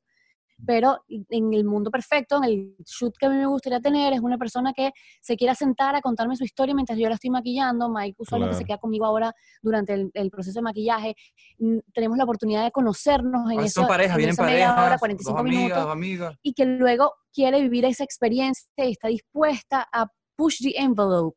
O sea, Claro. yo nunca he hecho claro. esto, pero yo estoy aquí para disfrutármelo. Para esa es la eso, gente, eso. esa es la modelo ideal. Mm. No me importa ni Claro, cuántos followers tiene, ni cómo se ve. Porque me imagino que también debe ser difícil para ellas em, que no te conocen llegar y llegar a la jungla, ¿me entiendes, Mike? Y también Sí. debe ser como un poco también como, eh, no sé. se ponen nerviosas y eso es algo Sí, que, claro. que- que- y, está, y está bien, y este- es chévere, eso es también parte de- de- del proceso, llegar y, y- y ver lo que, porque me, me ha pasado también muchas veces, algo que ves todo el tiempo por televisión o por, o por social media, y cuando llegas al lugar es como, wow, yo todo esto lo veo siempre a través de una pantalla y ahora estoy aquí. Ese Ujú. sentimiento es muy bonito, es muy cool, y para nosotros es muy importante no romper esa burbuja, porque a mí me pasó Mm. con, con mi artista favorito, que el día que lo conocí me rompió el corazón. No es la persona que yo pensaba y, y Mm, no ¿qué quiero que eso me, yo no quiero que eso, Por eso, por eso te Shout digo out. que es importante vender la realidad, brother. ¿entiendes? sí, Porque qué ladilla. claro. ¿Cuántas veces nos pasa que, que te encontraron el tweet de no sé qué? Claro, te encontraron ese tweet porque tú ahorita te filtraste demasiado. Tú siempre has sido esa persona del tweet. Si, Mm. si, si tú me ves ese tweet todo el tiempo, yo no me voy a sorprender, brother. No, Claro. Yo no me voy a sorprender, ¿me entiendes? Yo sé quién eres. Pero todo el tiempo me estás filtrando, vienes de la televisión y hablas como un carajo, que no Y eres te tú. transformas de esta manera. Y me transformo, te exacto. transforma. Entonces ahorita soy esta, esta máscara que es más Claro. buena, es falsa. Brother, No, no, brother, Qué dime quién. Eso es lo recho que, eso es lo recho que creó el, el internet, bro. Let's be real. Ok, Vamos a ser nosotros. Sí. No, nadie Real es shit. Nadie es Real especial. shit. Sí, Real real, shit. shit, marico, de una. Sí, sí, El, el- el- yo siempre digo, brother, que el, el gran. Y sorry que soy tan intenso. No, El gran problema, brother, la raíz, Sin del, la raíz del, de todos los problemas es la mentira, brother. La mentira. Estamos, o sea, literalmente estamos en guerra por un poder que queremos, que creemos que queremos, porque creemos que nos va a hacer feliz. Marico, el, rapero que te vende el Lambo en el video, que el Lambo es alquilado, brother, dímelo, dime que el Lambo es alquilado y no es tu carro. Entonces no influ- in- influencia un carajito a tener algo a toda costa para que pues, cuando llegue a estar en el Lambo diga, oh, fuck, esta no me está haciendo feliz. Es un. Lambo que no sirve para nada. Lo que es cool es la experiencia, mis amigos con los que estoy llegando a ganarme el premio. No estoy solo como un huevón ganándome el premio solo, actuando como un idiota y una diva y tratando todo el mundo mal alrededor de mí, incluyendo el director y el carajo que hace el- el- la luz. ¿Entiendes? Brother, Mm. estamos todos en el mismo fucking barco. Si tú me, allá arriba me dices, eh, no, ¿sabes qué? El dinero no me hace feliz. No me hace feliz, marico. Lo que me hace feliz es, es estar con la gente, o el- pero no es el puto dinero. El puto Mm. dinero es la fucking gran mentira, el poder, marico. Mm, la gente lo que Y- quiere es esto, no morirse solo. Sorry, soy tan intenso. Chamo, qué intenso. Oh my sorry, God. Mira, ¿y, y la modelo pesadilla? La modelo pesadilla es la que, la que La que, viene... esa sí es intensa. Sí, no, más bien, más bien es la que es más básica, que viene a sus fotos, que no le interesa conectar, que no le interesa quiénes somos nosotros, pero no porque nosotros seamos un big deal, sino porque nosotros somos unas personas como ella, que no le interesa saber la historia, que no quiere compartir su historia, o sea, que nos trata No, sí, como si fuera una, una, Usualmente una es más tienda. famosa, es más Viene- famosa o menos famosa. Que, que, o sea, usualmente es una persona de- que es así. Es No, más hay de como- todo, hay, hay de ambos, hay de ambos. Ok.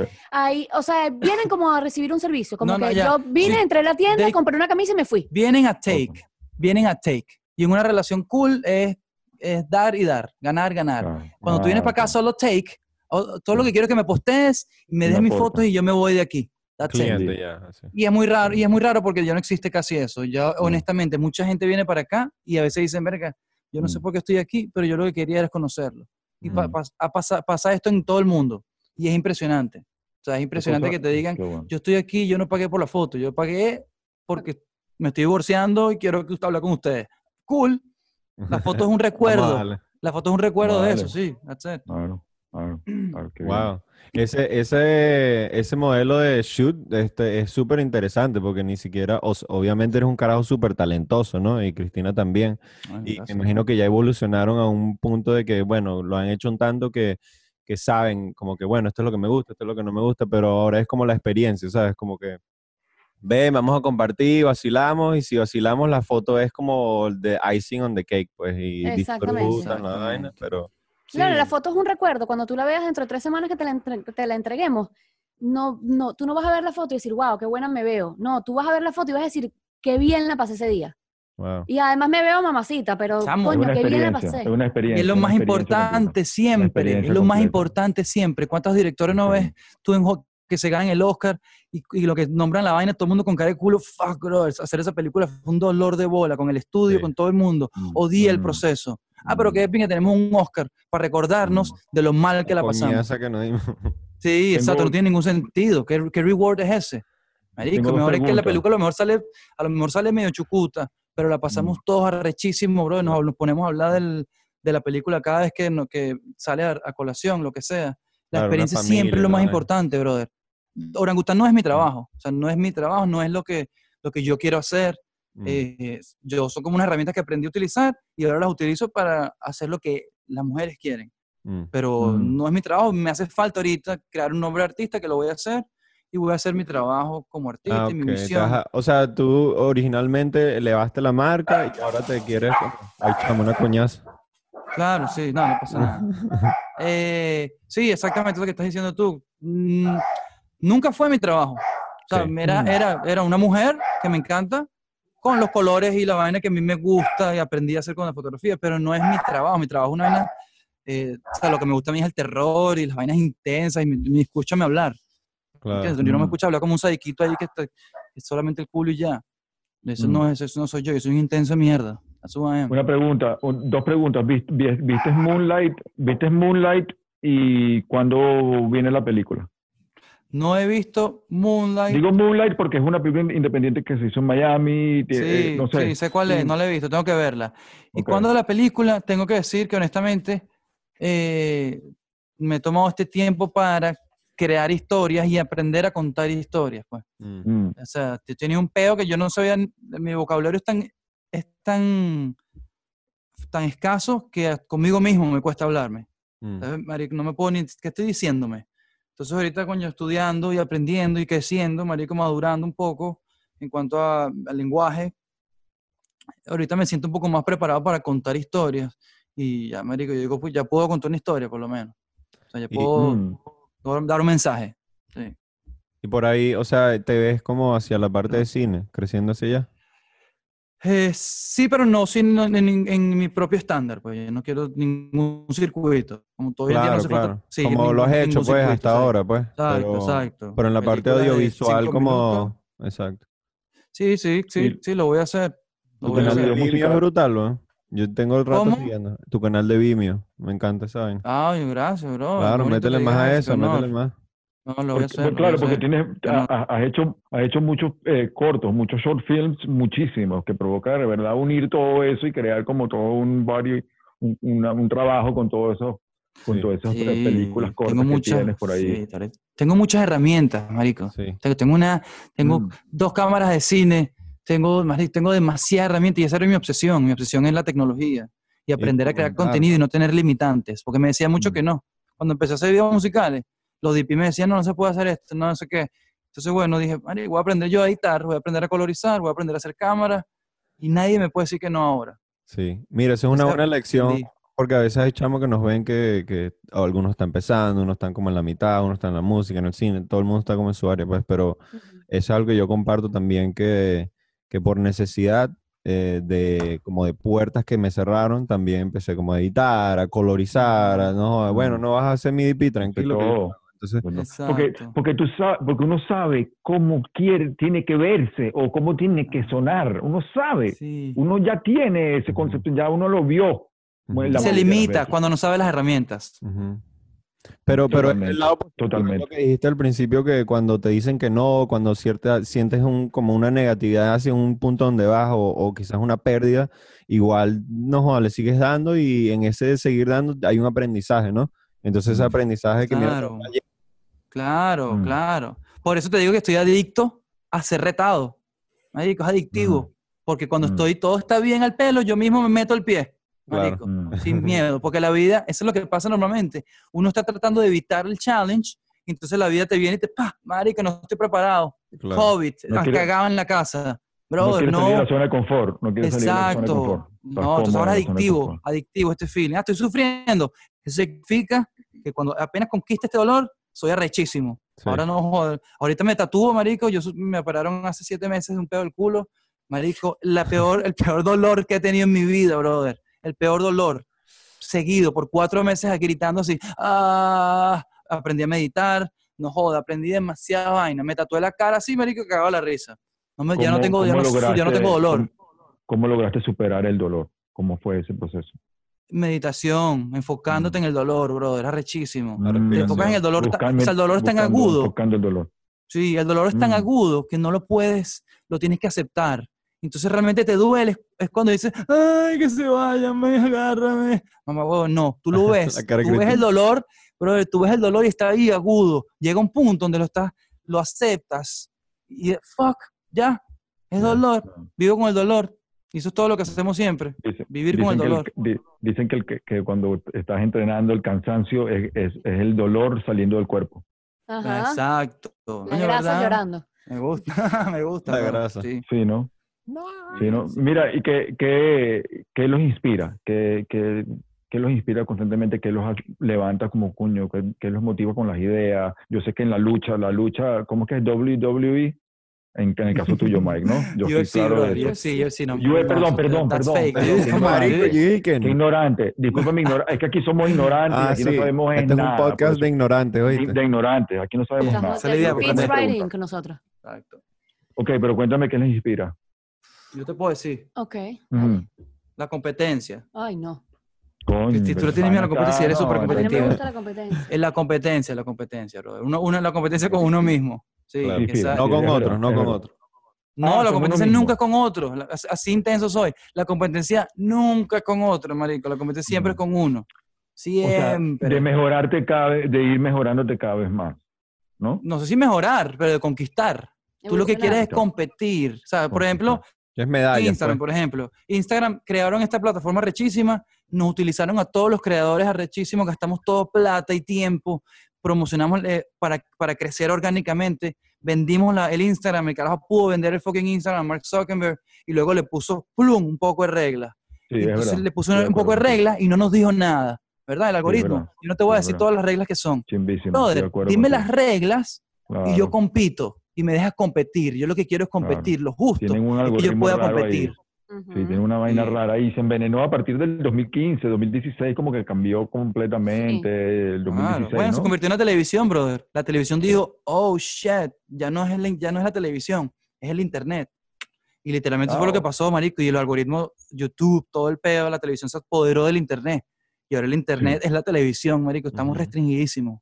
Makes Sí, no sí, ¿no? Y, y- y- y si no posteas mucho, no te, te ponen de Claro, último, tienes que estar posteando burda, o sea, coño, Sí. no, ya, antes, o sea, había, un, había una cosa crono, crono, crono, Cronológica. cronológica- Ajá. cronológicamente, perdón, la ignorancia again, eh, que tú sabías que lo que estabas viendo venía en un orden específico, ahorita de repente aparecen vainas como que Día del Padre y es como cuatro días después. Ah, sí. Feliz Navidad y es ¿De quién es el 39. cumpleaños? ¿Cuándo es el cumpleaños? No se sabe qué coño es. Ok. Sí. Nosotros aquí hablamos también, Burda, en el salvoconducto, hablamos de un concepto que queremos como ir avanzando, que se llama pequeñas victorias, eh, que comenzamos como que son pequeñas cosas que nos fueron estructurando y creando estructura, ladrillo por ladrillo, día a día, pequeñas cositas que cuando nos levantamos conquistamos, hablando de conquistar, conquistamos y nos permite como que eh, conquistar esa victoria, ok, voy para la próxima, ¿no? Y por- en, mi- en mi caso, cosas tan esenciales y tan básicas como levantarte y tender la cama. Yo soy tan eh, así tan enfermo que le tomo la foto y tengo fotos de todas las mañanas cuando tengo la cama, Wow, por ejemplo. bien. Pero son mini, son mini cosas que culmino ahí mismo y voy para la otra. Como tú dices, me voy retando y voy como que cerrando cada paso y me va Muchísimo. permitiendo como que, no sé, ir casi siempre eh, cercano a cumplir las cosas. Ya, a- Sí, bueno, claro, eso que ¿no? tú estás diciendo es, es una de las de los cambios de, de mente que yo hice recientemente y es entender que, eh, que la vida siempre va a tener problemas y no hay manera de salir de ellos. De eso se trata, de resolver problemas todos los días, resolver algo. Entonces, para mí antes cuando se me presentaba un problema era como, "Uf, coño, pero si nos estaba yendo tan bien, si todo estaba tan bien, estaba tan perfecto, y ahora tengo que resolver este peo cualquiera que sea, Mike se quiere comprar una cámara de 25 mil dólares, o mm, tenemos que conseguir una casa nueva, o se cancelaron los Mm. shoots, lo que sea, está lloviendo, cualquier cosa. Y entender que de eso se trata la vida, es, es un problema tras otro, hay que irlos resolviendo para seguir el siguiente, o sea, no existe que se acaben los problemas, eso no va a pasar, es ya, como la policía que dice, siempre va a haber otro, otro asesino, siempre va a haber otro violador, o sea, no se trata de acabar con el crimen, no se trata de acabar con los problemas, se trata de resolver este problema para seguir al siguiente, que me va a permitir seguir al siguiente e ir avanzando e ir subiendo escalones hacia lo que queremos llegar, que cada quien pues tendrá sus metas, en mi caso es la felicidad y la, y la libertad absoluta, pero para yo llegar ahí yo necesito tener ciertas cosas y eso lo voy conquistando en el camino, esos son los problemas que la vida te va poniendo o que uno se va poniendo a sí mismo para conquistar sus metas, ¿no? Mm. ¿Y cuáles son las pequeñas victorias que tienen así, ponte diarias, Ustedes, sí, semanales, ajá, cosas, pequeñas victorias de ustedes? Bueno, Mike tiende la cama todas las mañanas, es la primera victoria, Yeah. todas las mañanas. Sí, eso me, lo- y me lo influenció Cristina. Pero tómale una foto. O sea, de un video. Ahorita- Me enseñó un video un te- te- tipo. Te voy a obsesionar que tomes la foto todos los días. Si no tomas la foto, no contó. Ok, Ok. Hay que documentar. Este, no, me- ella me enseñó un video de un general ahí, Creo que todo el mundo vio ese video. yo creo Sí, que el video ese- arrechísimo. Y bueno, pero, pero, pero tiene que ver con eso. Pues obviamente ahorita sí yo uso mucho, mucho, mucho checklist. Mm. Y si Ah, tú no, ok. si tú no conquistas vainas, marico, o sea, como dices, tú no avanzas. Ujú. Porque te- todo lo dejas por la mitad. Me pasa, me pasaba mucho que, bueno, la realidad es que todos vivimos un estilo de vida, bro, de que tenemos, tenemos muchas influencias, consumimos mucha información. Y es, es normal perdernos de aquí a allá. Lo de que Ujú. allá, me- sobre todo tú que tienes hijos, o sea, te, te pierdes y no puedes llegar Mm. para allá. Te-. Estás tratando de llegar, marico, y hay mil vainas en el camino, no vas a llegar. Entonces, si no tienes un Sí. checklist, no lo, co- no lo conquistas y no conquistas un coño. Y no te das cuenta. No te das cuenta. Entonces, para poder conquistar, también- tú tienes que check them.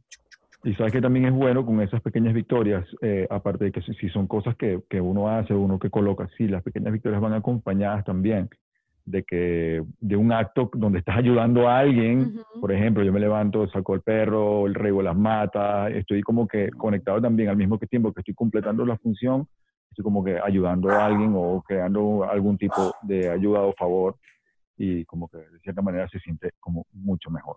Claro, Eh, claro. a- al Claro. levantarme, ba- bajar a Mambo, que, que es mi perro, y, y que, y que, que coma, eh, regar las matas, este, empezar a hacer procesos donde yo involucre también ayudar a otros, es, también ayuda mucho. Mira, pero las matas hay que regarlas en el final del día, 13, no en la mañana, ¿viste? Pues Porque las puedes ahogar. No puede, al final del día yo sé, pero es que no puedo. Ok. Bueno, si ya lo sabes, no Pero, importa. pero te, te- te estoy hablando de 5 de la Para mañana, sepa. 5 y media de la mañana, así que bueno. Claro, lo que pasa es que es por el sol, porque queman, o, están haciendo fotosíntesis o están tomando agua, no pueden hacer las dos cosas al mismo tiempo. Tú sabes que el, el no sol de ley es diferente. Sí, pero el- igual El hace ley es diferente al de aquí. ok. Pero la, Es más la chill, misma aquí es más chill, aquí es más chillado. Brother, Aquí no le importa, ya no le Bueno, importa. Bueno, Aquí si no quieres que te den aquí el el sol, aquí el sol dice tranquilo, riega la mata en la Mm. mañana. espera, tranquilo". No estoy jodiendo, el sol allá es diferente en cuanto a... O sea, Sí. allá- hay un... El golden hour dura ¿no? mucho más tiempo que aquí, claro, Mm. marico. Claro, por eso Hollywood está siempre. ahí. Por eso Hollywood está ahí, por esa... Claro, claro, Claro. Sí. Mira, otras Me pequeñas victorias, otras pequeñas... eh, este, Hacer ejercicio. Hacer ejercicio todas las mañanas es una super victoria que la logramos el 90% de las veces. Eh, 90%, brother. 99, pues. Claro, 99%. Ok, ¿Cuándo bueno, no hacemos bien. ejercicio? Nuestro cuerpo tiene que estar eh, enfermo, muerto, Ok, para no hacer ejercicio. Eh, Sí, no. hacer ejercicio todas las mañanas, darle de comer a los perritos todas las mañanas. ¿Qué más? Eh, Tomarlos todos los Nos suplementos. damos unos besitos siempre en la mañana. Antes Ah, es una buena victoria. Una buena victoria. Sí, es la victoria sí, más importante. sí. Refresh. Porque es la victoria Sí. con, tu, Postear. con tu chica, con tu chica. Ah, esa es la más importante. Bueno, esa es la más importante, brother. Mi teammate. se, levan- se levantan y es directo a Instagram. Levantan y directo Eh, yo, yo sí, yo no he Sí. logrado quitarme esa mala costumbre. Porque en el momento en que yo me tomo el café, mi, mi rutina es yo me despierto, eh, sola, Mike se queda en la cama, yo me paro, hago café y me siento con los dos perritos. y ese es el momento en el que, como no, nadie me está escribiendo, nadie me está pidiendo momento. nada, entonces tengo tiempo para responder todos los mensajes de todas las cuentas de Instagram, no solamente la mía, de hecho no es la mía la que ataco en ese momento, sino la de mis compañías. Entonces en ese momento aprovecho para postear, para ver si tengo post esa semana, qué me falta, etcétera, y eso Ah. lo hago en la mañana. Tú Yo respondes no, yo no uso teléfono. Foca el teléfono. Sí, yo soy la encargada de responder todos los mensajes. Wow. ¿Cómo cuántas Y horas? cuando, y- y cuando le escribo y cuando le escribo a Mike, ¿eres tú o es Mike? A veces. A es- veces, sí, a casi veces. siempre, no, yo sí, cuando yo, yo soy la que maneja el Instagram de Mike, pero yo no contesto mensajes de gente conocida, no te preocupes. No, yo tengo una partecita ahí de mis, mis conversaciones privadas, no te O preocupes. sea, pero no lo contesto no porque no quiera leerlo, sino porque me da la, o sea, sé que es una conversación y entonces me da la y entonces cuando yo le estoy contestando los mensajes, usualmente no estamos juntos, él está en la computadora y yo estoy, no sé, en otro lado. Entonces, si abro Mm. tu mensaje, tengo que ir a donde está él y decirle, baby, 13 dice esto, ok, ¿qué le contesto? Y, ok, ahora respondí, coño, no, que la diga. Cristina me dice, mira, te escribió esta chama, ¿qué le digo? Ah, bueno, dile esto. Ok, dale, bye. Mm, qué bien. Este, bueno, no, bueno, Sí. literalmente para que sepas que todo es transparente aquí. Pues. Está bien, está bien. Este, Mm, Así debería sí, no, ser yo, le tengo miedo al teléfono, bro. Yo le tengo miedo al teléfono. Yo no lo, no lo uso casi. Yo, yo utilizo el teléfono 10% del día. Wow. No tanto como la gente cree. Eh, eh, rapidito, si alguien quiere como que de repente, si alguien quiere experimentar con lo del fasting o lo de la ayuna, esa, eh, tiene que verse con un médico, tiene que consultar contigo, tú le puedes dar un par de datos para ver si, si quiere comenzar Mira, o... siempre, siempre, siempre, siempre que vayas a hacer un cambio de dieta, un cambio de vida, siempre es bueno consultar con un médico. Eso es imperante, sobre todo en este país. Eh, Y eh, si no, y si no, Pero después de que hayas consultado con tu médico, eh, nosotros tenemos una guía, eh, eh, nos ha dado ahora por escribir un poco eh, procesos de vida por lo que estamos pasando. El- la primera guía que escribimos sobre- so- fue sobre el ayuno intermitente y es una guía sobre lo que nosotros hicimos cuando comenzamos, lo que nosotros hacemos ahora y lo que haríamos ahora si volviéramos a empezar. Porque cuando nosotros lo Mm. comenzamos no sabíamos lo que estábamos haciendo y fue un poquito a lo loco. Ahorita que tenemos muchas más herramientas, yo estudié nutrición, estudié coaching, entonces pues tengo más herramientas para decirte cómo debes la mejor manera para comenzar. Y hace poco lanzamos también la guía sobre cómo curamos la gastritis de Mike, que también ha sido súper eh, súper bonito el feedback que nos han estado enviando. Eh, todas las cosas, todos los, eh, ¿cómo se llaman? Los, los remedios caseros que hicimos, todas las pruebas que nos hicimos y cómo logramos conquistar eh, la gastritis, que para él fue una pesadilla, la verdad. Para él y para mí. Increíble. y la conquistaron. Eso lo pueden conseguir en...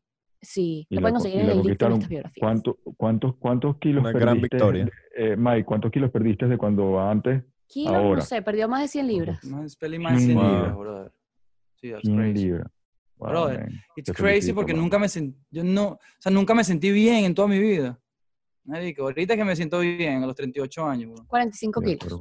Estás, en mejor, estás en la mejor, a los 38 años estás en la mejor forma que has estado en tu vida. Puedes certificar eso. Sí, claro, sí, sí, porque el otro era alguna vaina estética y ya, pero sí, totalmente. Sí, claro, brother. It's crazy. Wow. Es muy loco como me siento, me siento como un carajito, vuelo, este, brother, rechísimo, me siento increíble, brother. ¿Verdad que ¿Qué no, cosa, qué, sí, qué- qué cosa, qué cosa tiene que eliminar, qué cosa tiene que eliminar la gente de comer ya rápido inmediatamente para empezar? a- Azúcar. a- brother, gluten, gluten y azúcar. Fuck gluten y fuck el azúcar, brother. La droga más heavy es el azúcar, sin duda alguna. ¿Cómo- Y cómo en el azúcar, brother.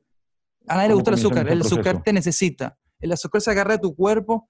Haz este, haz- haz este ejercicio. Te quitas el azúcar 100% por tres meses y te tomas una Coca-Cola. La gente que le encanta la Coca-Cola, a mí me encantaba, supuestamente. En lo que tomas ese primer sip, después de tres meses sin azúcar, te vas a ver a mierda, brother. Hasta el tercer sip. Ya el tercer sip, zombie. Tu, cuerpo, ya tu cuerpo y que, ya ¡ah, se- ya- ya se drogó, azúcar! Ya se drogó, ya se drogó. Ah, ya no, perdiste. Está Ya buenísimo. perdiste. Sí, la y el gluten, horrible. y el gluten, El gluten Bueno, es, además es adictivo, eh, eh, no es tan adictivo como el azúcar obviamente, pero es muy adictivo. El gluten, eh, el- el- lo- para lo que se utiliza el gluten es para espesar, es como una pega. Mm. Entonces, eso que le ponen al- para que el pan parezca que es como chicloso, la pizza, las tortas, todo eso, es un espesante y eso se queda pegado en las paredes de tu intestino. Yeah. Entonces, tu cuerpo tiene que trabajar el doble o el triple para poder 13 días. para poderse deshacer del gluten. Entonces no se trata de que, de que ay, yo, voy a- yo como gluten a veces. Si tú comes gluten a veces, siempre tienes gluten dentro de tu cuerpo y tu cuerpo siempre está luchando con deshacerse Mm. de ese ingrediente. Entonces, Mm. saca el gluten de tu vida y es Pero súper ¿cómo- difícil pero- porque es adictivo. Mm. Pero ¿cómo existió durante tanto el pan durante... Es Bueno, ha sido modificado barato. y ahorita es más dañino. Antes, antes no era tan Oh, ok. dañino. Oh, Entonces, ok, bueno, obviamente, que- pero, pero el gluten es peludo, pero, se Pero usa para por- todo el mundo. Hay gente que dice que no lo siente y vainas. Brother, te digo, Mentira. el gluten es grave. El gluten y el Pero- O azúcar. sea, si crees que no sientes Pero gluten, como yo, por ejemplo, yo soy una persona asintomática, yo no sentía los efectos del gluten, yo decía que eso a mí no me hacía nada. Me hice un examen, me salió como parte de mis intolerancias y yo igual comía gluten de vez en cuando, o sea, no le podía decir que no un pequeño. Eh, hasta que yo no me quité el gluten por unas tres o cuatro semanas sin, sin cheat, sin hacer trampa. Cuando me lo volví a comer, ahí es cuando te das cuenta, ah, sí me afectaba. Lo que pasa es que estás afectado tanto tiempo que no te das cuenta, porque como se queda en tu cuerpo 10 días, si comes una vez a la semana siempre lo tienes, por lo tanto siempre estás inflamado. Te quitas el gluten, te quitas los cachetes, marico. Así lo digo, Y- esa es la manera más fácil para medirlo. Y no te Eso da es, lo que hambre. iba, eso es lo que iba, mira, es- pero disculpa que te interrumpa. El Si gluten te al, da hambre. al hacer el corte el del no gluten comer. y, la, y, las- y, lo- y el azúcar, lo maravilloso es, porque tú dices, bueno, voy para el gimnasio, voy cuatro meses y no veo nada. Pero si tú haces el corte del gluten y el azúcar en dos semanas, tres semanas, ves el cambio. 100%. Claro, de una, pero- de una. De una, Facilito. como te sientes sobre todo, brother. La energía, Sí. la cantidad de energía Sí. que tienes es impresionante. Sí. Y el Que es una de las cosas que la hambre. gente más nos dice con el, con el ayuno intermitente. La gente siempre, pero es que yo no voy a aguantar, qué hambre, no sé qué. Y es, es esa, esa hambre que te da, te, te da cuando ya tú comiste. Tú te metes una comida en la boca y eso te despierta todas las hormonas, te despierta el organismo, entonces tu cuerpo quiere más. Por eso le dicen abrebocas o Abrebocas. pasapalos. Porque tú te Mm. comes un pedacito de algo y ya tu estómago y tu insulina se levanta y dice, epa, dame más, dame más, Ah, dame más. Dame más. Cuando tú te estoy. despiertas, todo, tú pasaste ocho horas durmiendo, seis horas, las, las horas que sea, tu cuerpo ya procesó toda la comida, procesó todo el azúcar, ya todo eso está absorbido. Y entonces ahora es que tú, o sea, tú no tienes ninguna influencia. Es igualito que el, que el Instagram que estábamos hablando ahorita, no tienes ninguna influencia dentro de tu organismo. Entonces no tienes hambre, no te da hambre. Estás en otra cosa, tu cuerpo Mm, está pendiente en de otra cosa, está pendiente de trabajar, está Mm, pensando, pero no está con esta influencia de me diste azúcar, ahora quiero más. De hecho, hay un punto donde tienes, si tú, el, el peor del monchis. El monchis es incontrolable, brother, porque es una vaina que tu cuerpo, no es una vaina de fuerza de voluntad tratar de dejar de hacerlo. Tu cuerpo es como, Físico. exacto, la vaina física es un animal que quiere Mm. lo que quiere, brother. Sea, No, tú te metes un, cuando tú te un poquitico de pan, tiene, el pan tiene, específicamente tiene una vaina que es el índice glicémico muy alto. Y eso te sube la insulina marico spikes así. En lo que tú comes un poquitico de pan, es como la Coca-Cola más o menos, y necesitas otro pedazo de pan. Y necesitas otro pedazo de pan. Y tu cerebro, con el pedo del azúcar, te- te- no te dice que está, que está siendo satisfecho. Entonces, marico, el pan es un truco. El pan no comas pan, brother. El Mm, pan es es el verdad. diablo. Chamo, te lo digo Yo- que sí. Yo no creía nada el diablo. Ese puede ser otro título. Ese puede ser un título más chimbo. Sí. Me gusta el pan y el, El diablo. pan es el diablo. Yo corro, yo corro todas las mañanas, eh, casi tres millas en ayuna, todas las mañanas. Nice, bro. En ayuno. You're doing amazing. You're doing amazing. Y el cambio es absoluto, el cambio es absoluto, lo, o sea, lo, lo noté, o sea, el cambio ha sido... como Deberías hacer fasting por lo menos tres veces a la semana para que tengas los beneficios del pedo de la autofagia, que es un proceso en el que entra el cuerpo y se depura, se limpia. Y Mm. las células se limpian, bro. En verdad que es impresionante. Es un como- detox diario. Es un detox, exacto. Por ¿Dónde lo menos hacerlo tres veces a la semana. ¿Ustedes no, ustedes no tienen el blog de eso donde la gente se puede informar y leer de eso? Tenemos una guía. Tenemos una guía. ¿Cuál es, cuál es la guía? ¿Dónde, dónde, dónde, La consiguen en orangutanmission.com o en los links de nuestras biografías. Sí, Pronto va a estar todo metido en una sola página, pero ahorita está dividido.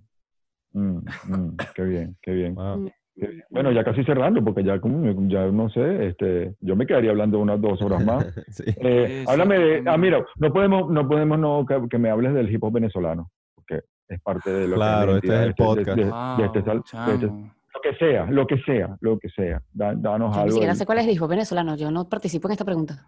No, No, bueno, sí, sí, exacto. sí, esa es, sí, esa es. Claro que sí, claro que sí. Mira, trata de decir algo, ¿sabes? No sé ni Yo tampoco sé mucho, o sea, tampoco sé mucho, obviamente, lo, marico, No, no, ¿cuál es el tu único hip hop venezolano que yo escuchaba era 13, pues.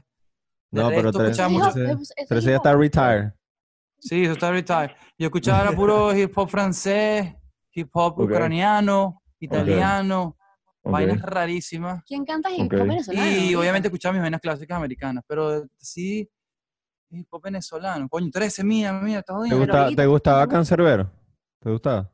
Ay, no me acuerdo de la canción. A mí nunca me gustó, no porque no, de- cuando lo empecé, cuando lo conocí me parecía rechísimo. Ok. Eh, pero tenía un tono, en ese momento cuando lo, cuando lo descubrí, tenía un tono eh, oscuro y siempre me gustó el hip hop, upbeat y Ok. feliz. Ok, Marica, me encantaba el tiro Celebrativo, de gracia, celebrativo. tac te dejé, tac te Ujú. dejé, y era súper upbeat. Y Claro, suena más muy funky. upbeat. Entiendo. Sí. Ok, entiendo. Me Tipo, gustaba la ¿has vaina oscura también, pero, hecho a? Algunas cositas que ha hecho a capela.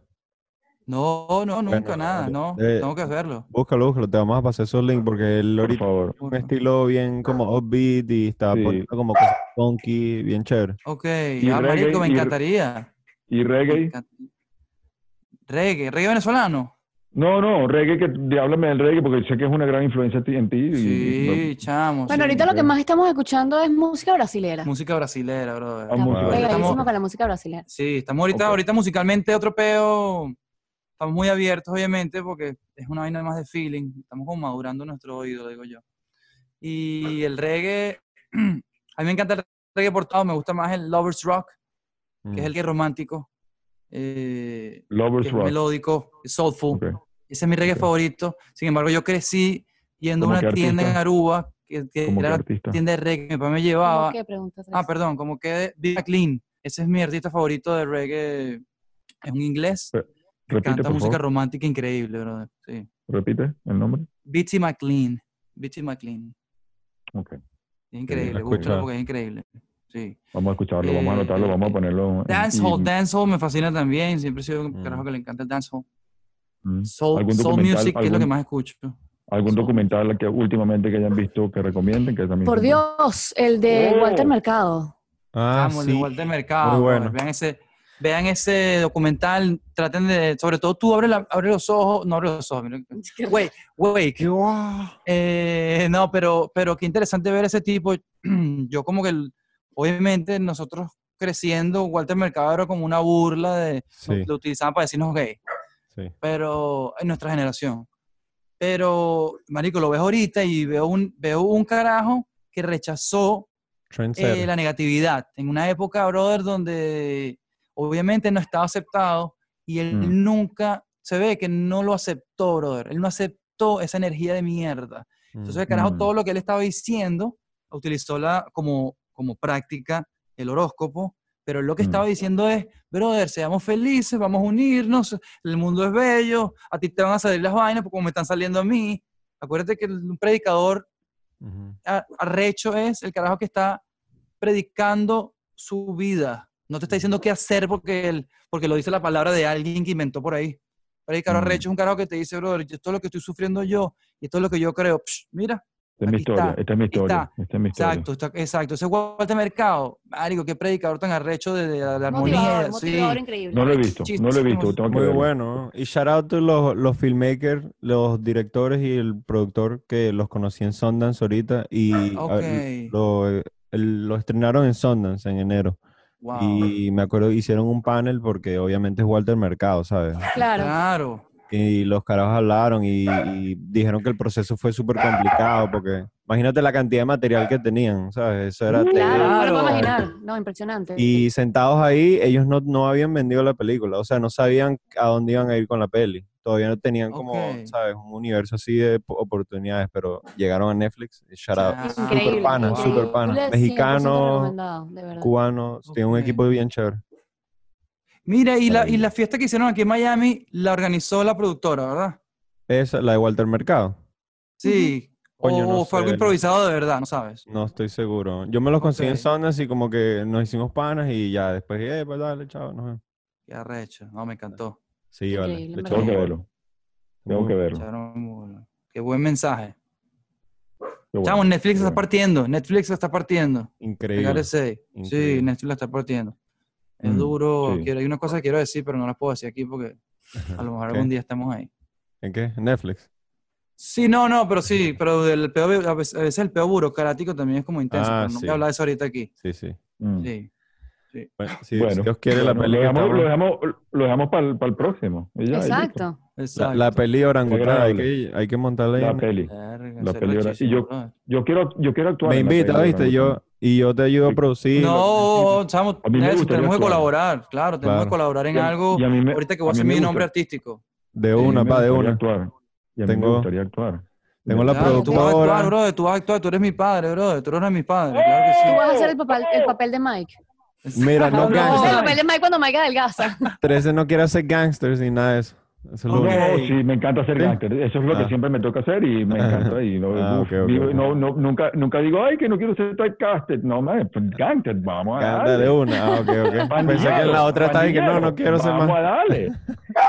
Chamo, ustedes son mi familia, ustedes son mi familia, ustedes son parte de los proyectos, claro que sí. Claro. Lo que necesite, lo que necesite, bro. Estamos a la Ah. Qué bueno compartir, qué bueno compartir con Sí. ustedes. Este, de verdad, muchísimas gracias. Gracias por, por, por aceptar la invitación. Sé que ustedes son unas personas súper ocupadas y, y de verdad que su tiempo es muy valioso y se les respeta muchísimo su tiempo y por eso que, eh, no sé, no me encanta estar a- siempre hablar con ustedes y siempre es una oportunidad maravillosa de saber cosas nuevas y Gracias a ti por Por la invitación y por los eh, felicito por la su buena trabajo, por su pareja. energía y por su aguantar pareja, su a familia. eh, Podcast Cristina. Exacto. Y- No, bro, muchas Oh gracias, gracias por la conexión y la influencia. Son A las arrechísimos los seis dos. y media, No, a igual, las seis y media de la mañana llegó el mensaje de podcast Cristina. Seis y media. Los Pero días claro, seis y media para ti, pero para mí eran seis y media, siete y media, ocho y Bueno. media. Para mí eran nueve y media, yo tenía dos horas y media despierta. Claro, ya es mediodía ya. Saber, no quiero saber cómo será Airport Cristina, de verdad, no quiero saberlo, no me gustaría conocerla, no me gustaría Se creó por conocerla. Cristina justamente para, para que la gente, para que ella pudiera tomarse la vaina de joda, brother. Yo era un infeliz de mierda con ese pedo, claro. Yo creo, bueno, voy a crear un, voy a crear un tema para ver si se ríe. Sí, un personaje, exacto, bro, pero la vaina era insoportable. O sea, honestamente, short, hay que- hay que no hacer una podía, película, no podía corto. cagar. Yo no podía cagar antes de viajar. Pero quién, ya va. Oh no.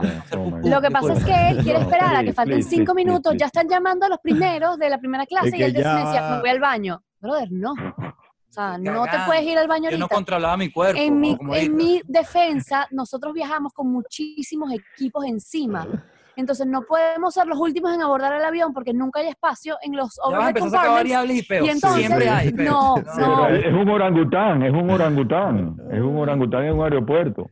Mira, pero ese problema de, de los espacios arriba con los equipos es verdad.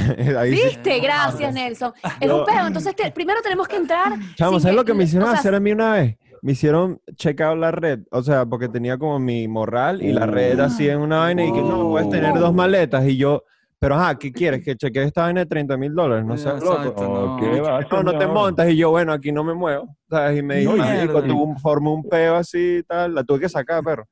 Sí. Viste que no estoy jodiendo, es así. Y entonces No, siempre tenemos que primero fingir que nuestras maletas no pesan.